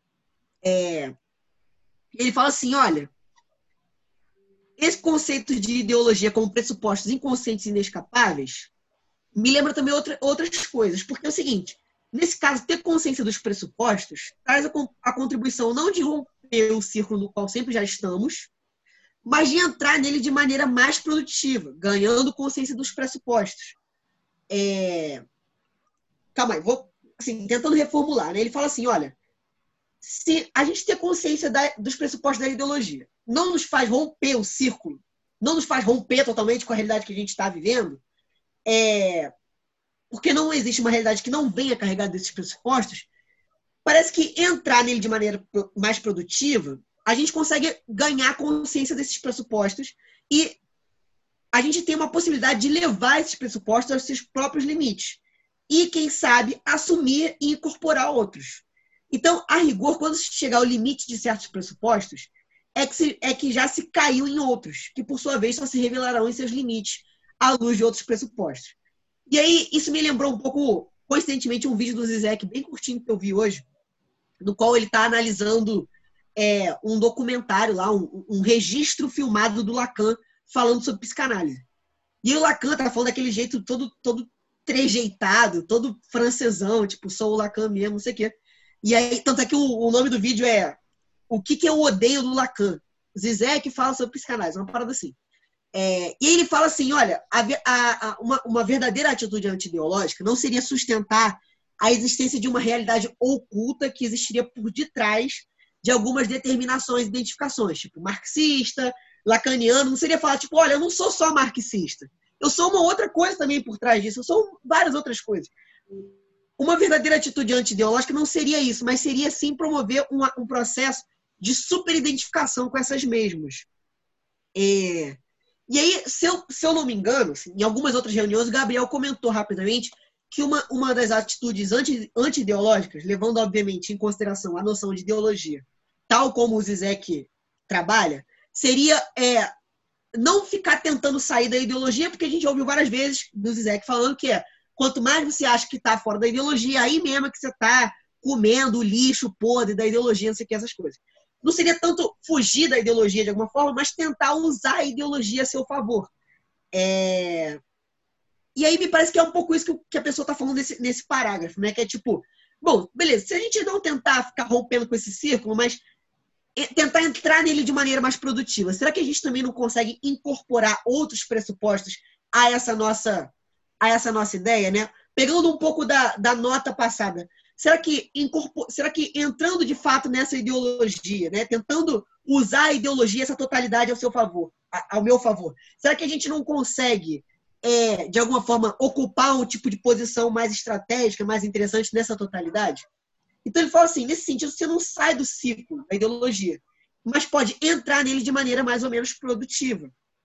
E aí você cava um campo para a crítica da ideologia que não é, em princípio, princípio redutível à ideologia, porque diz respeito a uma forma de lidar com determinações ideológicas que permite uma certa distância em relação a eles. Então, tipo, você entrar na ideologia de maneira mais produtiva considerando que não tem muito como você sair dela escapar para um lugar que fosse fora da ideologia, parece ser uma atitude assim um pouco mais interessante. Você consegue cavar um tipo de espaço no qual você consegue criar uma mínima um mínimo distanciamento em, relação a determinações a certas determinações ideológicas. Mas aí a pessoa, por não contente com isso, para complicar a vida da discussão aqui, fala assim: olha, mas você pode colocar a questão se essa dimensão de um mínimo afastamento em relação a certas determinações ideológicas não é ela mesma ideológica. E que há critérios para dizer que há uma distância mínima. Tipo, será que nesse, nessa movimentação toda que a gente está fazendo aqui de ah, beleza, então a gente vai, a gente entra na ideologia de maneira mais produtiva, a gente trabalha com a hipótese de que dá para entrar na ideologia de maneira mais produtiva, de que dá para ocupar um tipo de posição mais estratégica nessa totalidade. É, será que nesse momento a gente não está criando uma, uma visão ela mesma ideológica? Né? E esses critérios também, de onde a gente está tirando esses critérios?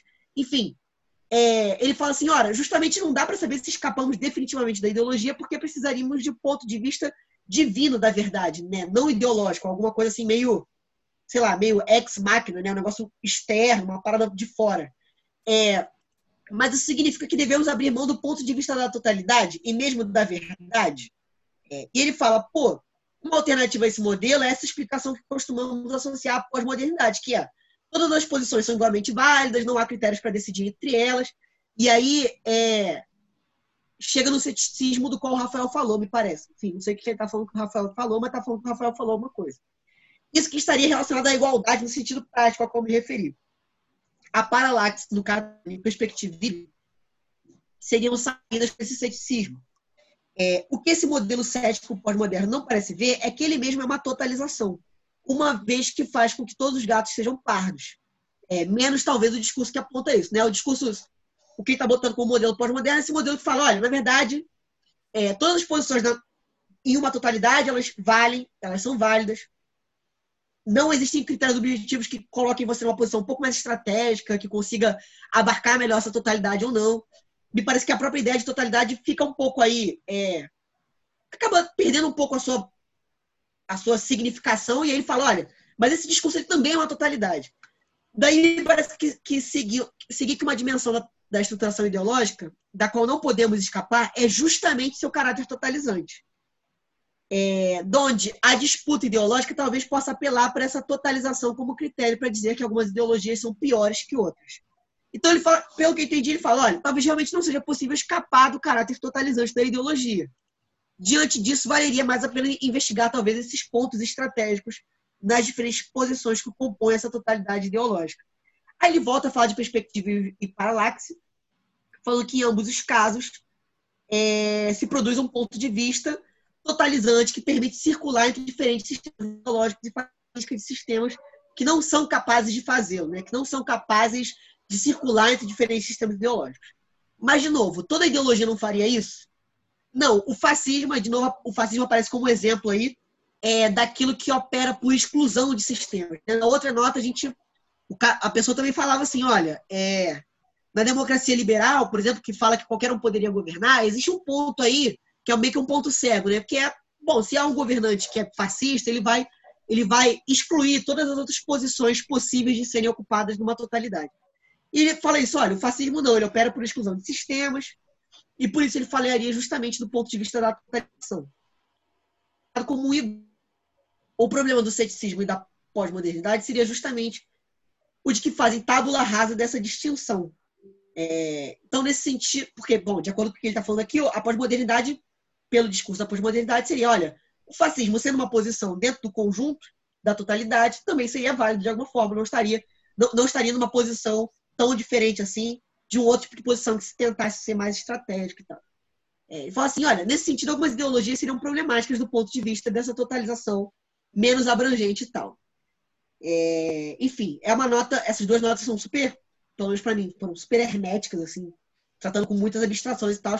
Mas acho que tem um ponto aí que é um ponto que sempre me interessou, que é o seguinte, é, partindo da ideia de que eu entendo um pouquinho o que o, que, que o Zizek tenta trazer de diferente da leitura sobre ideologia, é, realmente a ideologia ela ganha um tipo de consistência muito mais significativa. Né? A ideologia não é mais, é, sei lá, o conjunto de valores de uma determinada classe, não é apenas isso, mas, mas é a própria, a, a, própria, o próprio elemento que sustenta a realidade. Né? Não existiria uma realidade por trás da ideologia, mas a própria realidade ela depende de um certo suplemento fantasmático que corresponde à ideologia. É, bom, diante disso, a ideologia ela, se torna algo muito maior. E aí fica meio, pelo menos para mim, que não sou, beleza, sou um leitor de Zek, mas talvez um leitor não tão ávido e tão disciplinado quanto eu gostaria. Mas para mim sempre fica essa dúvida de, cara, então a ideia é a gente, a, a, a crítica à ideologia, ela, ela, opera como? A ideia é a gente é, tentar sair dessa ideologia ou não, porque isso seria impossível é, como se colocar numa, numa posição estratégica diante dessa, totaliza, dessa, dessa totalização ideológica. É, enfim, fico, é, eu partilho um pouco das dúvidas que essas, que essas notas falam. Assim. Tipo como a leitura do Zizek com relação a They Live, né? Eles vivem. É o óculos do cara. É. é. E é um cara que, enfim, né? É um proletário fudido que está indo de uma cidade para outra procurando trabalho, né? Nesse sentido, ele é uma dessas pessoas subordinadas, apropriadas pelo capital. John É, pois é, eu acho que o, o Daily, pelo pouco que eu entendo, é meio, é meio que a visão assim de como seria é, a visão da ideologia no sentido marxista mais raiz, digamos assim, né? Que é o tipo, olha, você vê o mundo de um jeito, mas tu se você tivesse acesso a determinados determinados recursos, você veria um do jeito que ele é. O mundo do jeito que ele é é esse mundo que, os, que determinadas criaturas tomaram conta e a propaganda que tu vê de Coca-Cola, na verdade, é propaganda para você morrer pela Coca-Cola, etc. E ele tenta mostrar, tipo, olha, não é que a nossa realidade seja assim, que existam por trás disso, né? Mas a, a, a própria, o próprio complemento ideológico, que seria o véu né, o véu que, que esconde a realidade na leitura marxista, esse, esse próprio véu, ele, ele é a realidade, tá? Tipo, na, na realidade, ele sustenta a realidade. E eu sempre fiquei com uma dúvida de, tipo, cara, e aí, como, como faz então, né? Tipo. Meu Lacan. É, existe, de é fato... criação ex nihilo. Criação em torno do nada. Como assim? Fala, fala um pouquinho mais aí pra gente.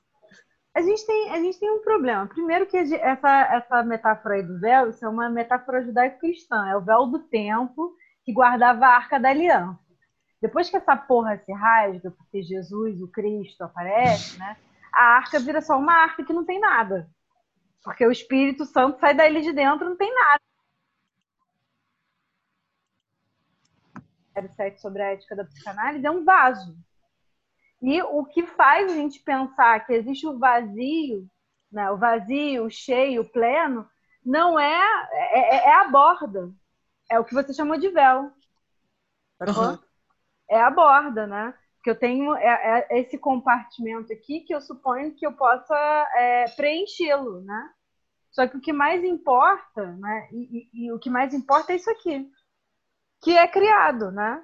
Por isso o Lacan vai falar sobre criação em torno do nada. E o nada só existe porque eu tenho uma ideia de um espaço aqui que eu quero que eu quero preencher, né? Que eu consigo ver meio Sim, cheio, meio vazio. Então, nesse sentido, se a gente for pensar assim, a, a ideologia é isso, né? Essa criação em torno do nada, que gera pleno, vazio, cheio, né?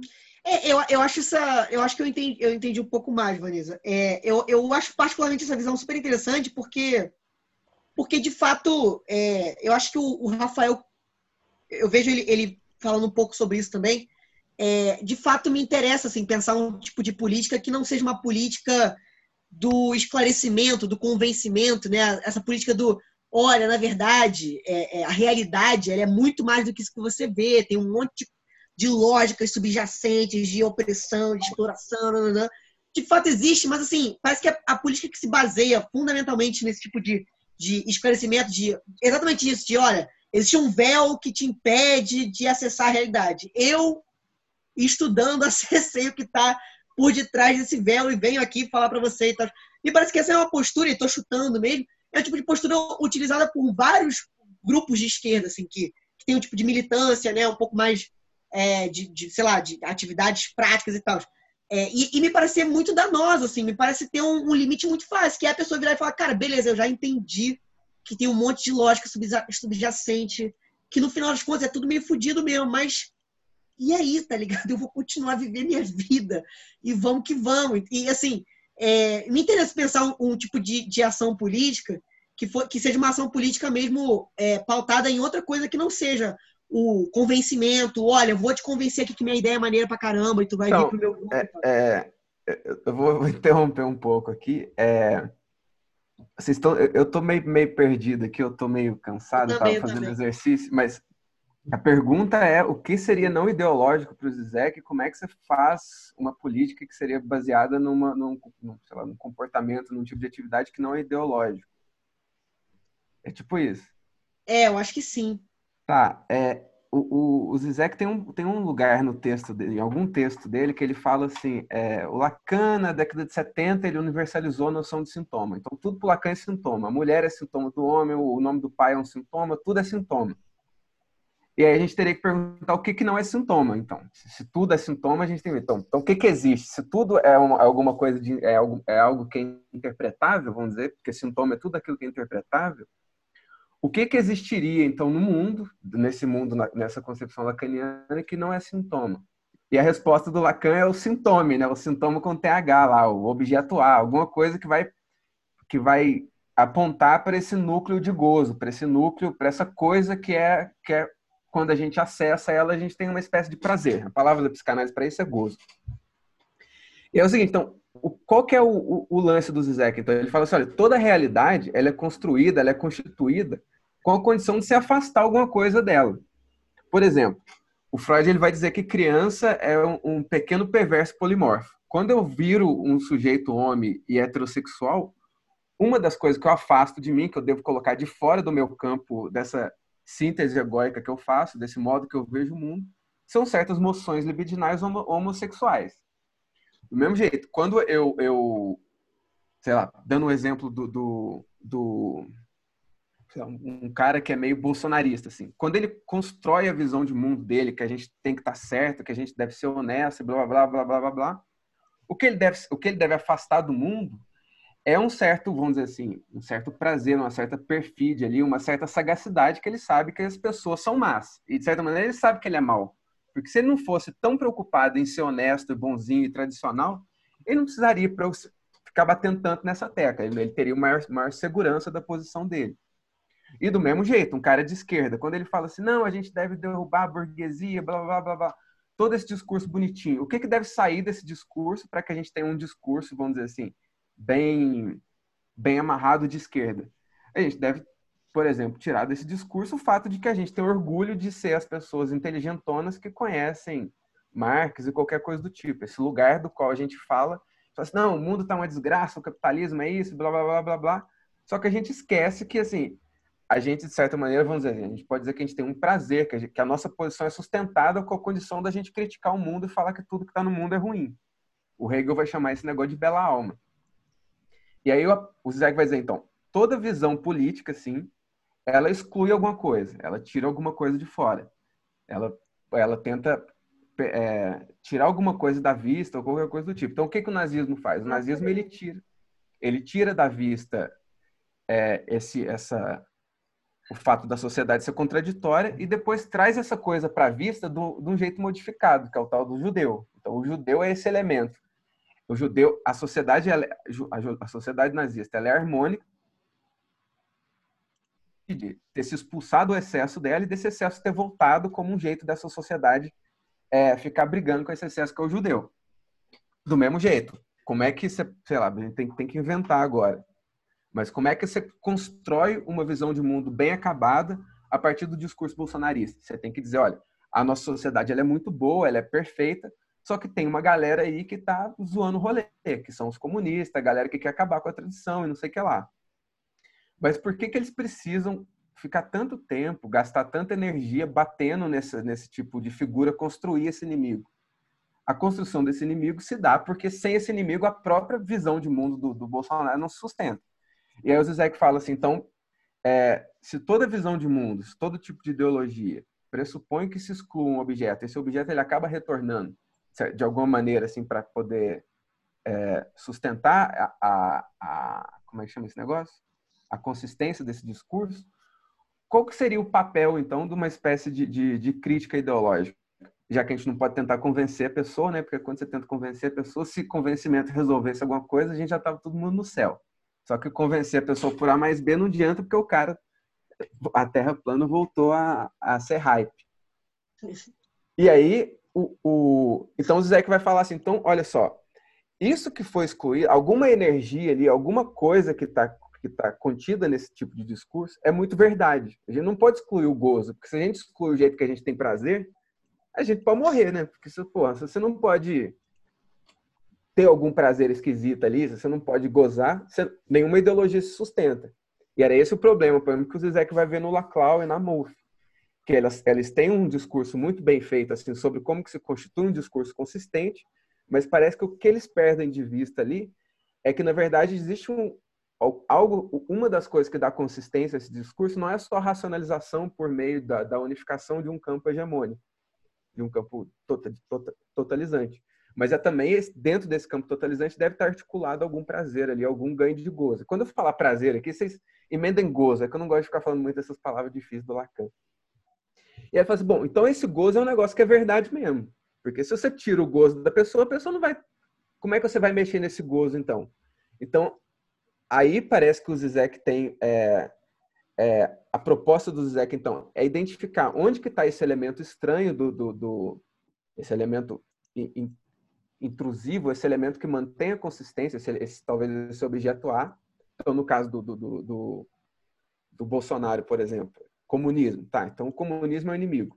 Então, em vez da gente tentar convencer de que o comunismo, de que o comunismo é inimigo e, tá, e tá, de que o comunismo não é inimigo, de que ele não está atrapalhando, que é um monte de, de gente que está, como é que chama aquele discurso, teoria, teoria da conspiração, a gente deveria tentar identificar por que que esse, por que que esse comunismo, por que que esse, por que que se construiu esse discurso.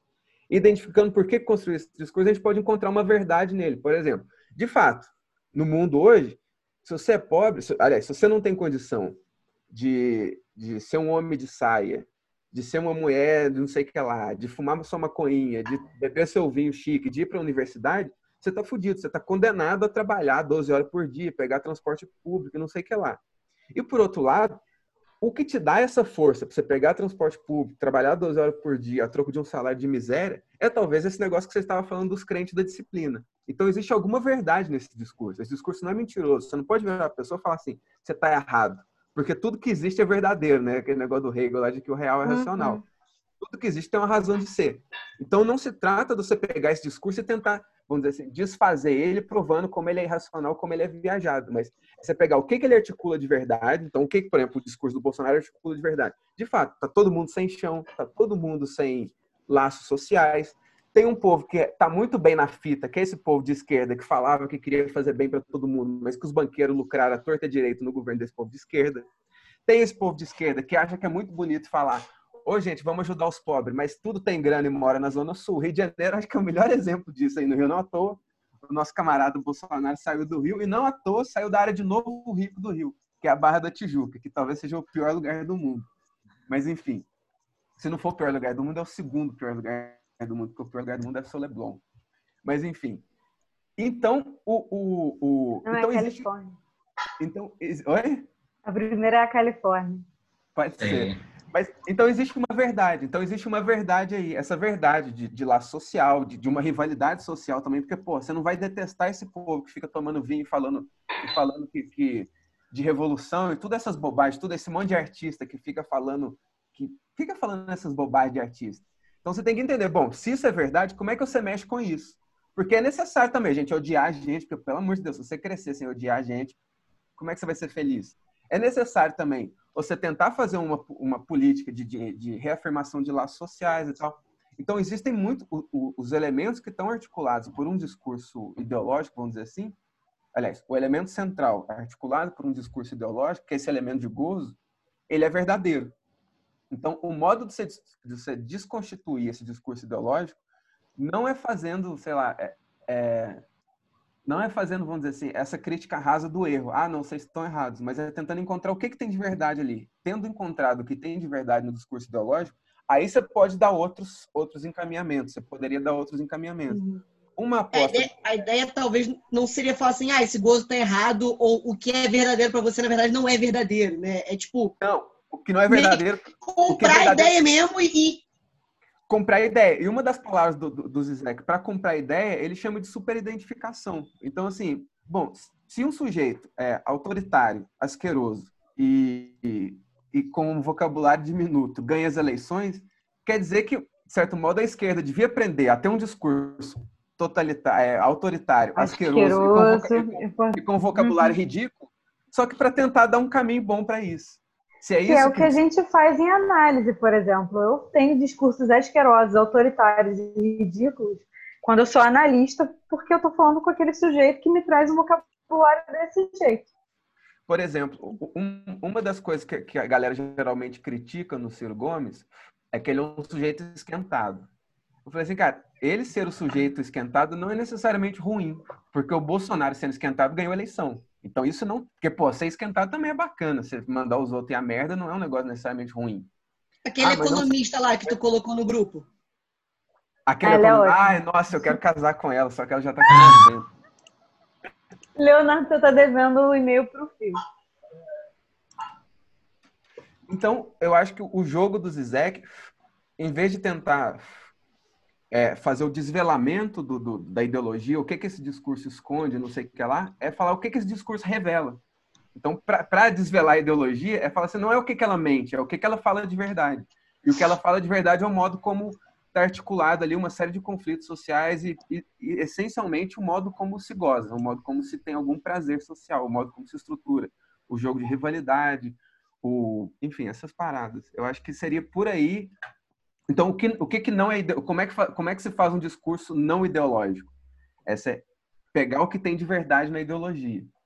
Né? Esse, essa seria o modo, seria o modo de você dar uma espécie de twist, assim, de você fazer, de você conseguir ter uma postura não ideológica. E que eu acho que a gente vai acabar vendo, por exemplo, na, na entrevista do Douglas, né? Porque a, a questão dele é sair da metafísica racial, mas ainda assim, né, é, pegar as questões que tem com relação à, à identificação, né? Tem uma identificação ah, nesse, nessa, nesses lugares, né, de negro e de branco. Pô, Fio, achei É, muito eu- bom, cara. Achei, achei bem, bem interessante. Agradeço aí a, o auxílio. É, eu falei meio assim pros cocos, mas a ideia é mais ou menos essa. Eu queria Muito bom, levantar cara, um ponto bom. aqui também nessa. Manda aí, antes da manda gente aí. passar para outra nota rapidinho. Mas só que, enfim, achei bem, bem legal as considerações e tal. Mas é uma coisa que eu fiquei pensando que eu acho que é legal que, que tá aí na nota também, de alguma forma, é essa questão de como não cair no ceticismo pós-moderno, né? Que, porque assim, eu acho que é que fica aquela coisa que assim, no momento que a gente assume que é tudo ideológico, de alguma forma, a gente também não precisa dizer que todas as ideologias são iguais. Eu acho que essa é uma afirmação meio, né, sei lá, nihilista demais, cética demais, pós-moderna demais, sei lá. Mas é que e eu acho que eles colocaram, ele, não sei quem escreveu, né, o nosso agente misterioso que escreveu essas várias notas sobre ideologia, mas acho que colocou um ponto interessante aí que é essa coisa de que um critério interessante talvez, né, para a gente dizer que uma ideologia pode ser mais interessante que a outra, essa ideologia tem a capacidade de, sabe, de, de abrir uma crítica a si mesma e entrar em contato com uma outra ideologia e aí fazer uma crítica externa a partir de uma outra ideologia, né? fazer uma paralaxe, uma ideologia que tem capacidade de fazer paralaxe, sei lá, talvez. Então, Eu- eu, eu- eu, não sei se eu entendi muito bem, mas é, é- é- o negócio do Zizek é o seguinte, assim, você imagina vocês têm um, um- um azulejo, aí você deu uma martelada no azulejo, aí depois você passa uma argamassa ali no- no- nos pontos que racharam do azulejo. A ideologia é mais ou menos, você tem uma sociedade, a sociedade rachou. E a ideologia, ela cobre as rachas com uma espécie de argamassa nessa racha. Então, quer dizer, a, a ideologia é verdade. É esse que é o ponto do Zé, que a ideologia é verdade, porque ela articula elementos, de, ela, ela passa essa argamassa em elementos desconjuntos de uma sociedade que rachou. Mas a sociedade sempre está rachada, vamos dizer assim. Então, o ponto do Zé é que, a ideologia é uma espécie de, de resposta ruim para um problema verdadeiro. Então, o problema está articulado muito bem pela, pela solução ideológica. Só que ele não está colocado de maneira clara. E o modo de se colocar de maneira clara é entender o que, que, o que, que essa ideologia está suprindo, como que essa ideologia está passando essa argamassa, está completando ou dando consistência para esse, esse todo que está meio desconsistente. Então, se uma ideologia conseguiu fazer isso, é porque ela articulou uma verdade. Só que é, a ideia é que ela não articulou muito bem. Aliás, não é que ela não articulou muito bem. A ideia é que para ela articular isso, ela, deve, ela teve que esconder e, e, e meio que transladar certos pedacinhos do azulejo ali para poder fazer uma espécie de. Como é que chama aquele negócio quando a gente põe um monte de azulejo? Mo, mo, mosaico. Ela, ela faz um mosaico, mas ela também argamassa isso tudo. Então, entender como que, ela, como que se operou isso. Então, a ideologia é uma verdade. Ela funciona. Ela, a ideologia ela articula a verdade, só que essa verdade está meio mascarada por essa, por essa face ideológica, vamos dizer assim. E a verdade ela é basicamente o jeito como as pessoas encontraram para gozar nessa situação catastrófica, sei lá, nessa situação desconjuntada.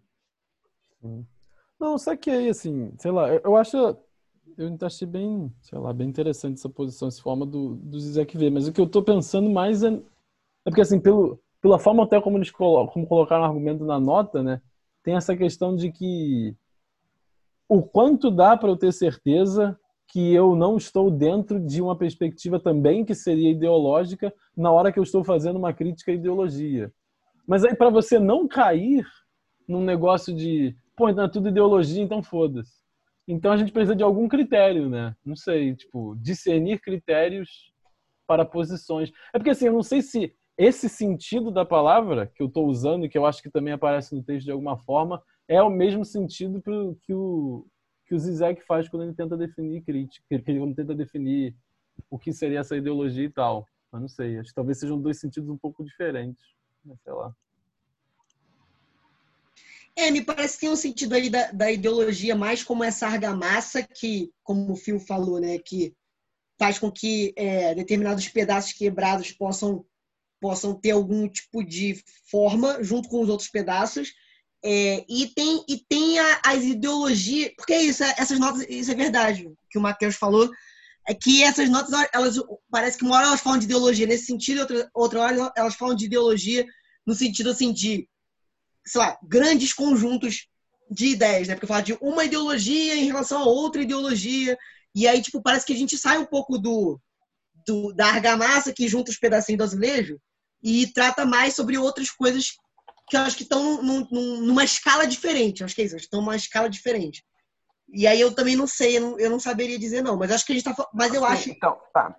Eu acho, que, eu acho que tem momentos em que, vamos dizer assim, existem disputas ideológicas. Por exemplo, na, na- na, na última eleição, a gente pode dizer que teve um momento em que existiam discursos ali que estavam disputando sobre quem quer ganhar o Brasil, e dependendo de quem ganhasse ali, como a gente não sabia de antemão, dependendo de quem ganhasse, a gente ia estar num, ou num contexto, vamos dizer assim, político é, PT ou num contexto político Bolsonaro. Só que se o Bolsonaro ganhou, então a gente tem uma noção. Então, beleza. Então a verdade articulada pelo nosso tempo é o Bolsonaro. E aí dá pra gente reconstruir esse passado. Não à toa, um, um um dos momentos que eu lembro, assim, que eu acho que a própria esquerda escolheu o Bolsonaro como Brasil, quando o João Willis deu um cuspe na cara dele. Quer dizer, por que, que a gente não odiava tanto o, o, o Aécio Neves como a gente a- odiava o Bolsonaro? Parece que chegou no momento que a gente só tinha uma gramática para odiar o, o Bolsonaro. A gente não tinha gramática para odiar o Aécio Neves, ou o Guido Mantega, ou o mercado financeiro. A gente tinha uma gramática muito boa para detestar o Bolsonaro, mas não tinha uma gramática muito boa para detestar o mercado financeiro. Até porque não tinha como ter, porque o melhor amigo do mercado financeiro era o, o barbudo lá de nove dedos, o líder carismático nosso. Então, assim, é, isso também remete a nós. Assim, em determinado momento, o mito Bolsonaro não era um mito só para para corja de gente que segue ele. Ele também era um mito para nós. E tanto era um mito para nós que a gente, que a esquerda, o tempo inteiro publicava nota de repúdio ao Bolsonaro, a postura dele, não sei o que lá, não sei o que lá. Quer dizer, a gente colocou ele no centro do debate porque a gente também achava que ele articulava um problema interessante do nosso tempo.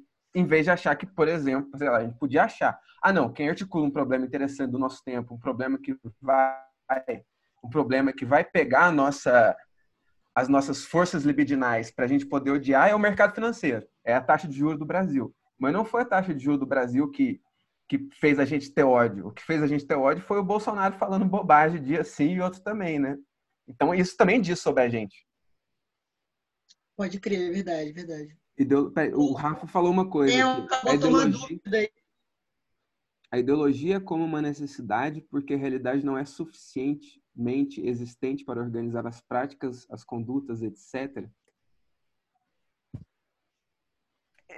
Eu, eu chutaria, se eu, se, eu, se eu te entendi, Rafa, eu chutaria que sim, porque é, a ideologia ela também organiza o nosso gozo, né? Então, assim, se não existe um jeito da gente organizar nosso gozo, se não existe um jeito da gente ter prazer no mundo, se não tem como a gente dar uma temperada, a gente vai comer pão, pão puro, né? Então a ideologia é como se desse um motivo para desse uma colocasse um presunto, uma mussarela na realidade ali do desse pão de sal puro. E aí nesse sentido a realidade sempre tem um é, se orga- é, acho que a ideia, não sei se todo mundo goza, mas aliás, todo mundo goza de fato, mas Pô, sabe negócio- por quê? Ah, Ah, diga perdão, perdão. Não, mas é exatamente, quer dizer, enfim, zero, zero nesse assunto que eu sou, mas é, eu fiquei com aquela coisa da conversa que eu vi que, que, que, né, que rolou no grupo sobre a realidade existir, e aí teve uma nota que, né, que tipo, ah, que também é uma discussão assim, que aparece em, de diferentes modos em diferentes campos, e eu compreendo que no ambiente da, das psicologia, da psicanálise, essa discussão ela tem uma, um sentido muito próprio, né? Tipo, e no final das contas é isso, né? Tipo assim, a realidade é uma coisa que existe fora de mim, e se existe fora de mim, ela existe por si só, ou se a realidade é uma coisa. Enfim, esses jogos assim, né? E aí eu, eu- em algum momento eu, vi alguém eu vi eu vi que aí uma das notas falou disso, né? Que ah, alguém opinou que a realidade sim existe, e claro, né? Tipo assim, ninguém pode discordar, em certo sentido, que a realidade é uma parada que existe mesmo, né? Mas por outro lado, especialmente assim, por essa elaboração né, que eu tô ouvindo assim de vocês, fica essa sensação, né? Tipo, não, tudo bem, a realidade existe, mas o fato dela existir, de certa forma, não, não, não, não confere sentido às coisas e os, e que as pessoas fazem.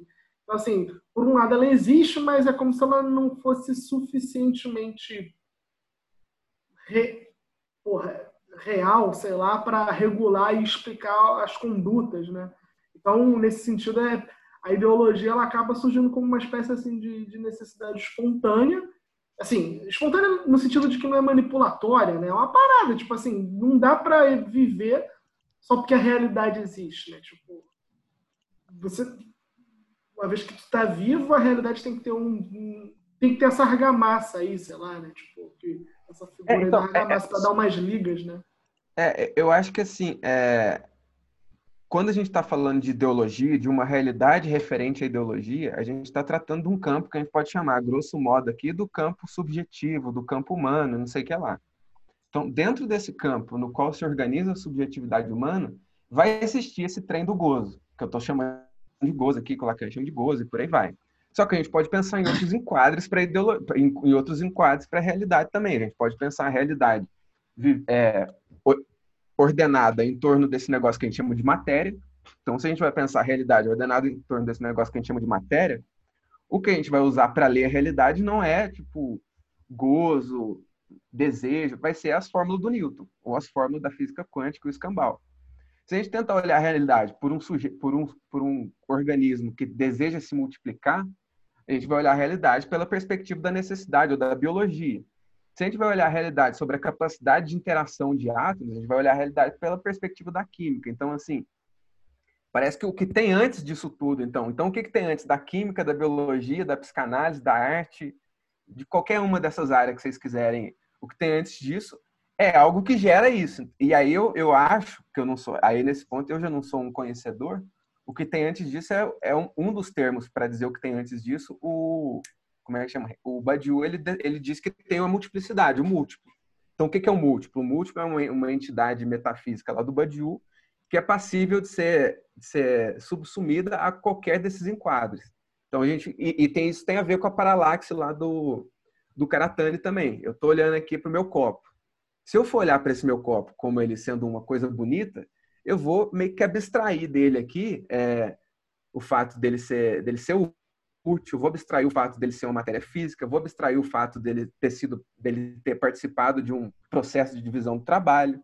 Agora, se eu estou olhando para esse meu copo como um produto, aí eu vou dizer assim, porra, então qual foi o trabalho, como é, quais são as, as, os processos de trabalho envolvidos na, na, na, no, fei, no feitio desse copo.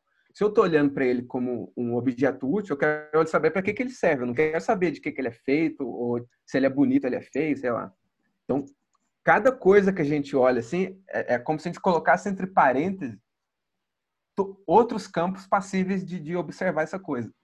Então, se eu olho para uma pessoa falo assim, bom, eu estou interessado em saber se essa pessoa é bonita, então eu vou abstrair se ela é inteligente, se ela gosta de, de Zezé de Camargo Luciano, se ela vai na academia. Aliás, se ela vai na academia, não necessariamente.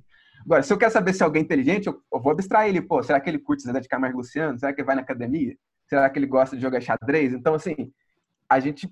Esse processo de colocar entre parênteses um monte de coisa diz assim, pô, então tem alguma coisa por trás, porque nós estamos colocando coisa entre parênteses. Só que isso que está por trás é o que permite que a gente coloque, que a gente elabore vários regimes de parentização. Então, de certo modo, tá, a gente pode dizer que existe uma realidade que não seja, que não é mediada. Só que essa realidade que não é mediada, ela, a gente só pode acessá-la por meio de mediações. Seria um negócio assim, eu acho. Então, nessa linha, para também não estender muito. É, gente, é, é brabo, brabo. Esse papo aí eu acho maneiro. Eu não sei se, tem, se mais alguém queria falar alguma coisa. Eu ia, eu ia ler as duas últimas notas que não tem muito a ver com ideologia, assim. Eu acho que as notas que mais falam de ideologia são aquelas do falando sobre o, o Ernesto Araújo até essa. É, e as outras duas falam de outras coisas, assim, que acho que conversam um pouco, mas são mais curtinhas e tal. Tanto é que foi por isso que eu tentei deixá-las para o final, porque não conversam totalmente com ideologia e são um pouco mais curtas. Eu não sei se tem alguém, alguém gostaria de falar, acho que já está meio com sono é, ou com fome. Estou vendo aí a maçã que a, que a Vanessa está comendo. Quase peguei a maçã aqui para mim também. Então, enfim, vou passar aqui para a nota 11, então. Que é essa aqui. A pessoa fala assim, olha... É, ô oh, caramba, a pessoa não sabe usar computador, é foda. Né? Calma aí. Enfim, tá. é, a pessoa fala assim: olha, de acordo com a última reunião, que foi a gente discutiu um pouco sobre algumas bases teóricas do SEI, Badiou, Ranceres, Zizek, é, parece que a gente está numa organização preocupada com um novo um novo tipo de comunismo, especificamente um comunismo sem organização, sem Estado, sem militante. Aí eu discordo um pouco, porque eu acho que, assim, a questão da organização é um negócio super importante, né? Eu acho que, sei lá, diria aí que é a parada, assim, um dos pontos que aparecem de maneira mais explícita no, no, no projeto do SEI, então acho que não seria um comunismo exatamente sem organização. Mas, enfim, é, o que implica esse compromisso? Fazer uma política caracterizada negativamente pelo que ela não tem. É, não tem uma organização hierárquica que suponha maior capacidade e inteligência de uns membros em relação a outros. Não tem um estado de coisas configuradas, estabilizadas, que sufoca a capacidade de subverter o status quo, de produzir um novo, etc. Não tem militante, não tem a preocupação essencial com identidades ideológicas, mas com o modo de fazer política. Eu também não, não sei se é, se, assim, pelo que eu entendo, né? Se você fazer uma política caracterizada negativamente pelo que ela não tem, mas pelo que eu, pelo que eu vejo, seria talvez tentar fazer uma política uma política caracterizada não pelo que o mundo diz que tem ou não, mas sim pelas coisas que nós, dentro de, do círculo que a gente está tentando criar, que a gente está tentando fazer ali artificialmente, pelas coisas que nós precisamos ter ou não em um dado momento. Enfim, não sei, não sei muito bem o que o pessoal acha aí disso, mas continuando. A pessoa fala assim: são muitas coisas pra, para não ser, de modo a ser um ceiano ou um comunista do, do século XXI. Mas isso lembra a definição de Marx de política comunista como aquela sem interesses, princípios ou partidos particulares. Será que quanto menos marcadores, mais próximos estaremos de um comunismo como política completamente genérica, no sentido do remédio genérico que serve ao povo como o mais acessível? É... Enfim, não sei, são questões que a gente, é, é, hora ou outra, volta aqui né, no coletivo sobre a questão da gente ter determinados marcadores ou não. Me parece que, que apesar da gente ter uma, uma certa ausência de marcadores, né, de lá, projetos políticos externos que são determinados de antemão, etc., parece que a gente, a gente nunca abre mão do, do marcador da igualdade, né? Tipo, até mesmo nessa visão de, de, que o círculo é uma tentativa de criar algo artificial dentro de uma realidade e naque, naquele círculo é, nomear os problemas da forma como eles aparecem ali, criar as ferramentas organizacionais necessárias para, para as necessidades que aparecem ali dentro daquele círculo. Me parece que mesmo ali a gente ainda tem a questão da igualdade, né? Assim, existe uma tentativa de criar um círculo artificial que seja que seja é, que seja movimentado por condições de igualdade, eu acho, né? Enfim, talvez essa marcação da igualdade ela ela continue aparecendo. Enfim, é, pelo menos como, como uma tentativa. E a outra nota, que é a nota 5, é... essa nota aqui eu confesso que fui eu que escrevi, porque, pô, não vou conseguir fazer essa cara de pau aí que outras pessoas, outras pessoas fizeram. Mas uma coisa que eu tenho percebido, que, que eu lembrei um pouco da, aqui dos papos do SEI, é que na, na preparação para tentar o mestrado e tal, eu tenho percebido que a galera mais clássica da sociologia que estuda ação coletiva é uma galera que estuda ação coletiva em episódios muito particulares, tipo grandes ciclos de protestos, é, mobilizações, tipo de manifestação mesmo. Parece que é uma galera que não está muito preocupada nas condições materiais de sustentação de uma organização política, tipo como é que uma organização política que não é filiada a um partido, como é o nosso caso, se sustenta em termos financeiros, né? Tipo, elas criam coisas para movimentar a grana, como é que elas movimentam grana, e as pessoas nessa organização que, é, sei lá, enfrentam alguma dificuldade financeira e por isso abandonam a organização ou tem dificuldade para acompanhar as atividades da organização, como é que isso rola e tal. Me parece que, curiosamente, a galera de mais clássica de sociologia da ação coletiva, tipo Charles Tilly, Sidney Carroll, essa galera, não está muito preocupada com essas condições materiais. Mas, por outro lado, a galera que estuda é, problemas da vida econômica, o pessoal, sei lá, de sociologia econômica, de economia política, etc., também não está muito ligado, não está muito interessado em como esses problemas econômicos são é, pensados, são organizados pelas, por, por, alguns, por algumas organizações políticas, até organizações políticas de menor escala, né? Tipo, não estou falando tanto de partidos, mas em partidos também seria interessante, mas tipo o SEI, outro, outros coletivos, assim, me parece que existe esse campo de como que os problemas da vida econômica afetam a organização coletiva, é algo que é meio que um ponto cego, tanto da galera que estuda ação coletiva, quanto da galera que estuda problemas econômicos. Então, enfim, sei lá, é meio, é meio curioso isso.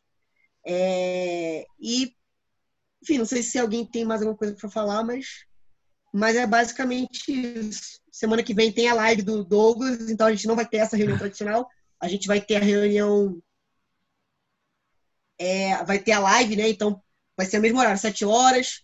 A Vanessa vai fazer a mediação. Então, se você já vinha para a reunião do SEI, continue vindo, porque vai ser a reunião do SEI, só que vai ser com o Douglas falando do livro dele e de outras coisas. Ah, e quem E- Mas ela vai ser no. Fez propaganda.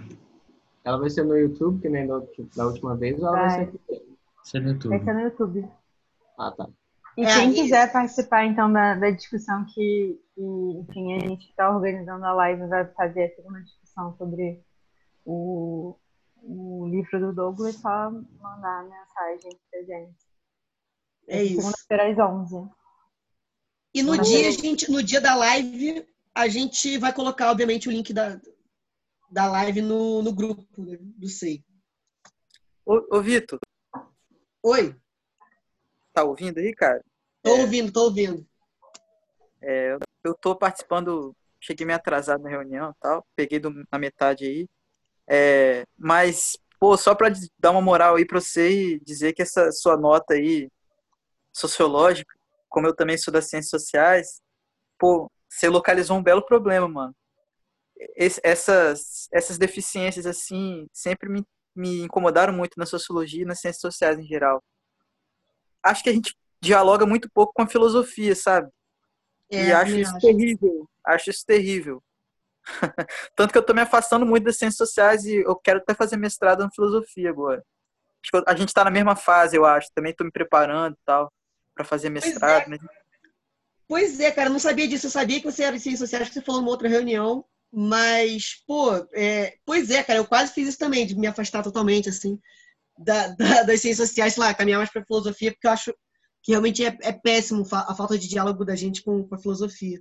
Mas, enfim, tem uma galera de sociologia muito boa, assim, mais contemporânea também, que, que tenta esse tipo de, de aproximação. Tem um grupo da UFRJ que é craque nisso, é craque, é uma galera que é muito diferente, assim, nisso, eu acho que é o Sociofilo, que é um pessoal é, que é sociologia ligada à filosofia, tem uma galera que faz uns estudos bem doidos.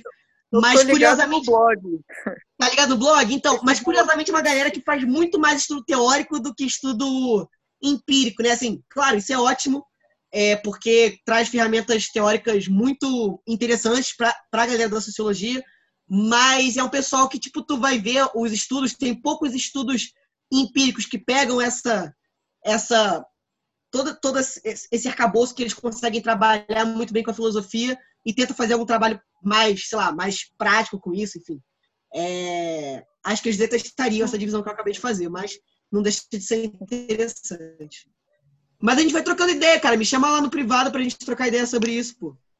Beleza, beleza. Beleza? Gente, é isso. Espero que vocês tenham gostado. Espero que não tenha sido uma experiência de suplício aí, teu. teu me, me ter aí como foi. Olha aí, o Rafael, pô, o Rafael é, é de outro mundo, cara. Enfim, é, se vocês gostaram aí, é só seguir aqui meu canal. Tô gastando. É, é isso, gente. Vou, vou dar um tchau aqui pra vocês e não sei quem é que tá fazendo host aí da reunião, mas é isso, pessoal. Beijo, boa noite. Falou, rapaz. Fechando a Tchau, gravação. pessoal. Valeu. Eu.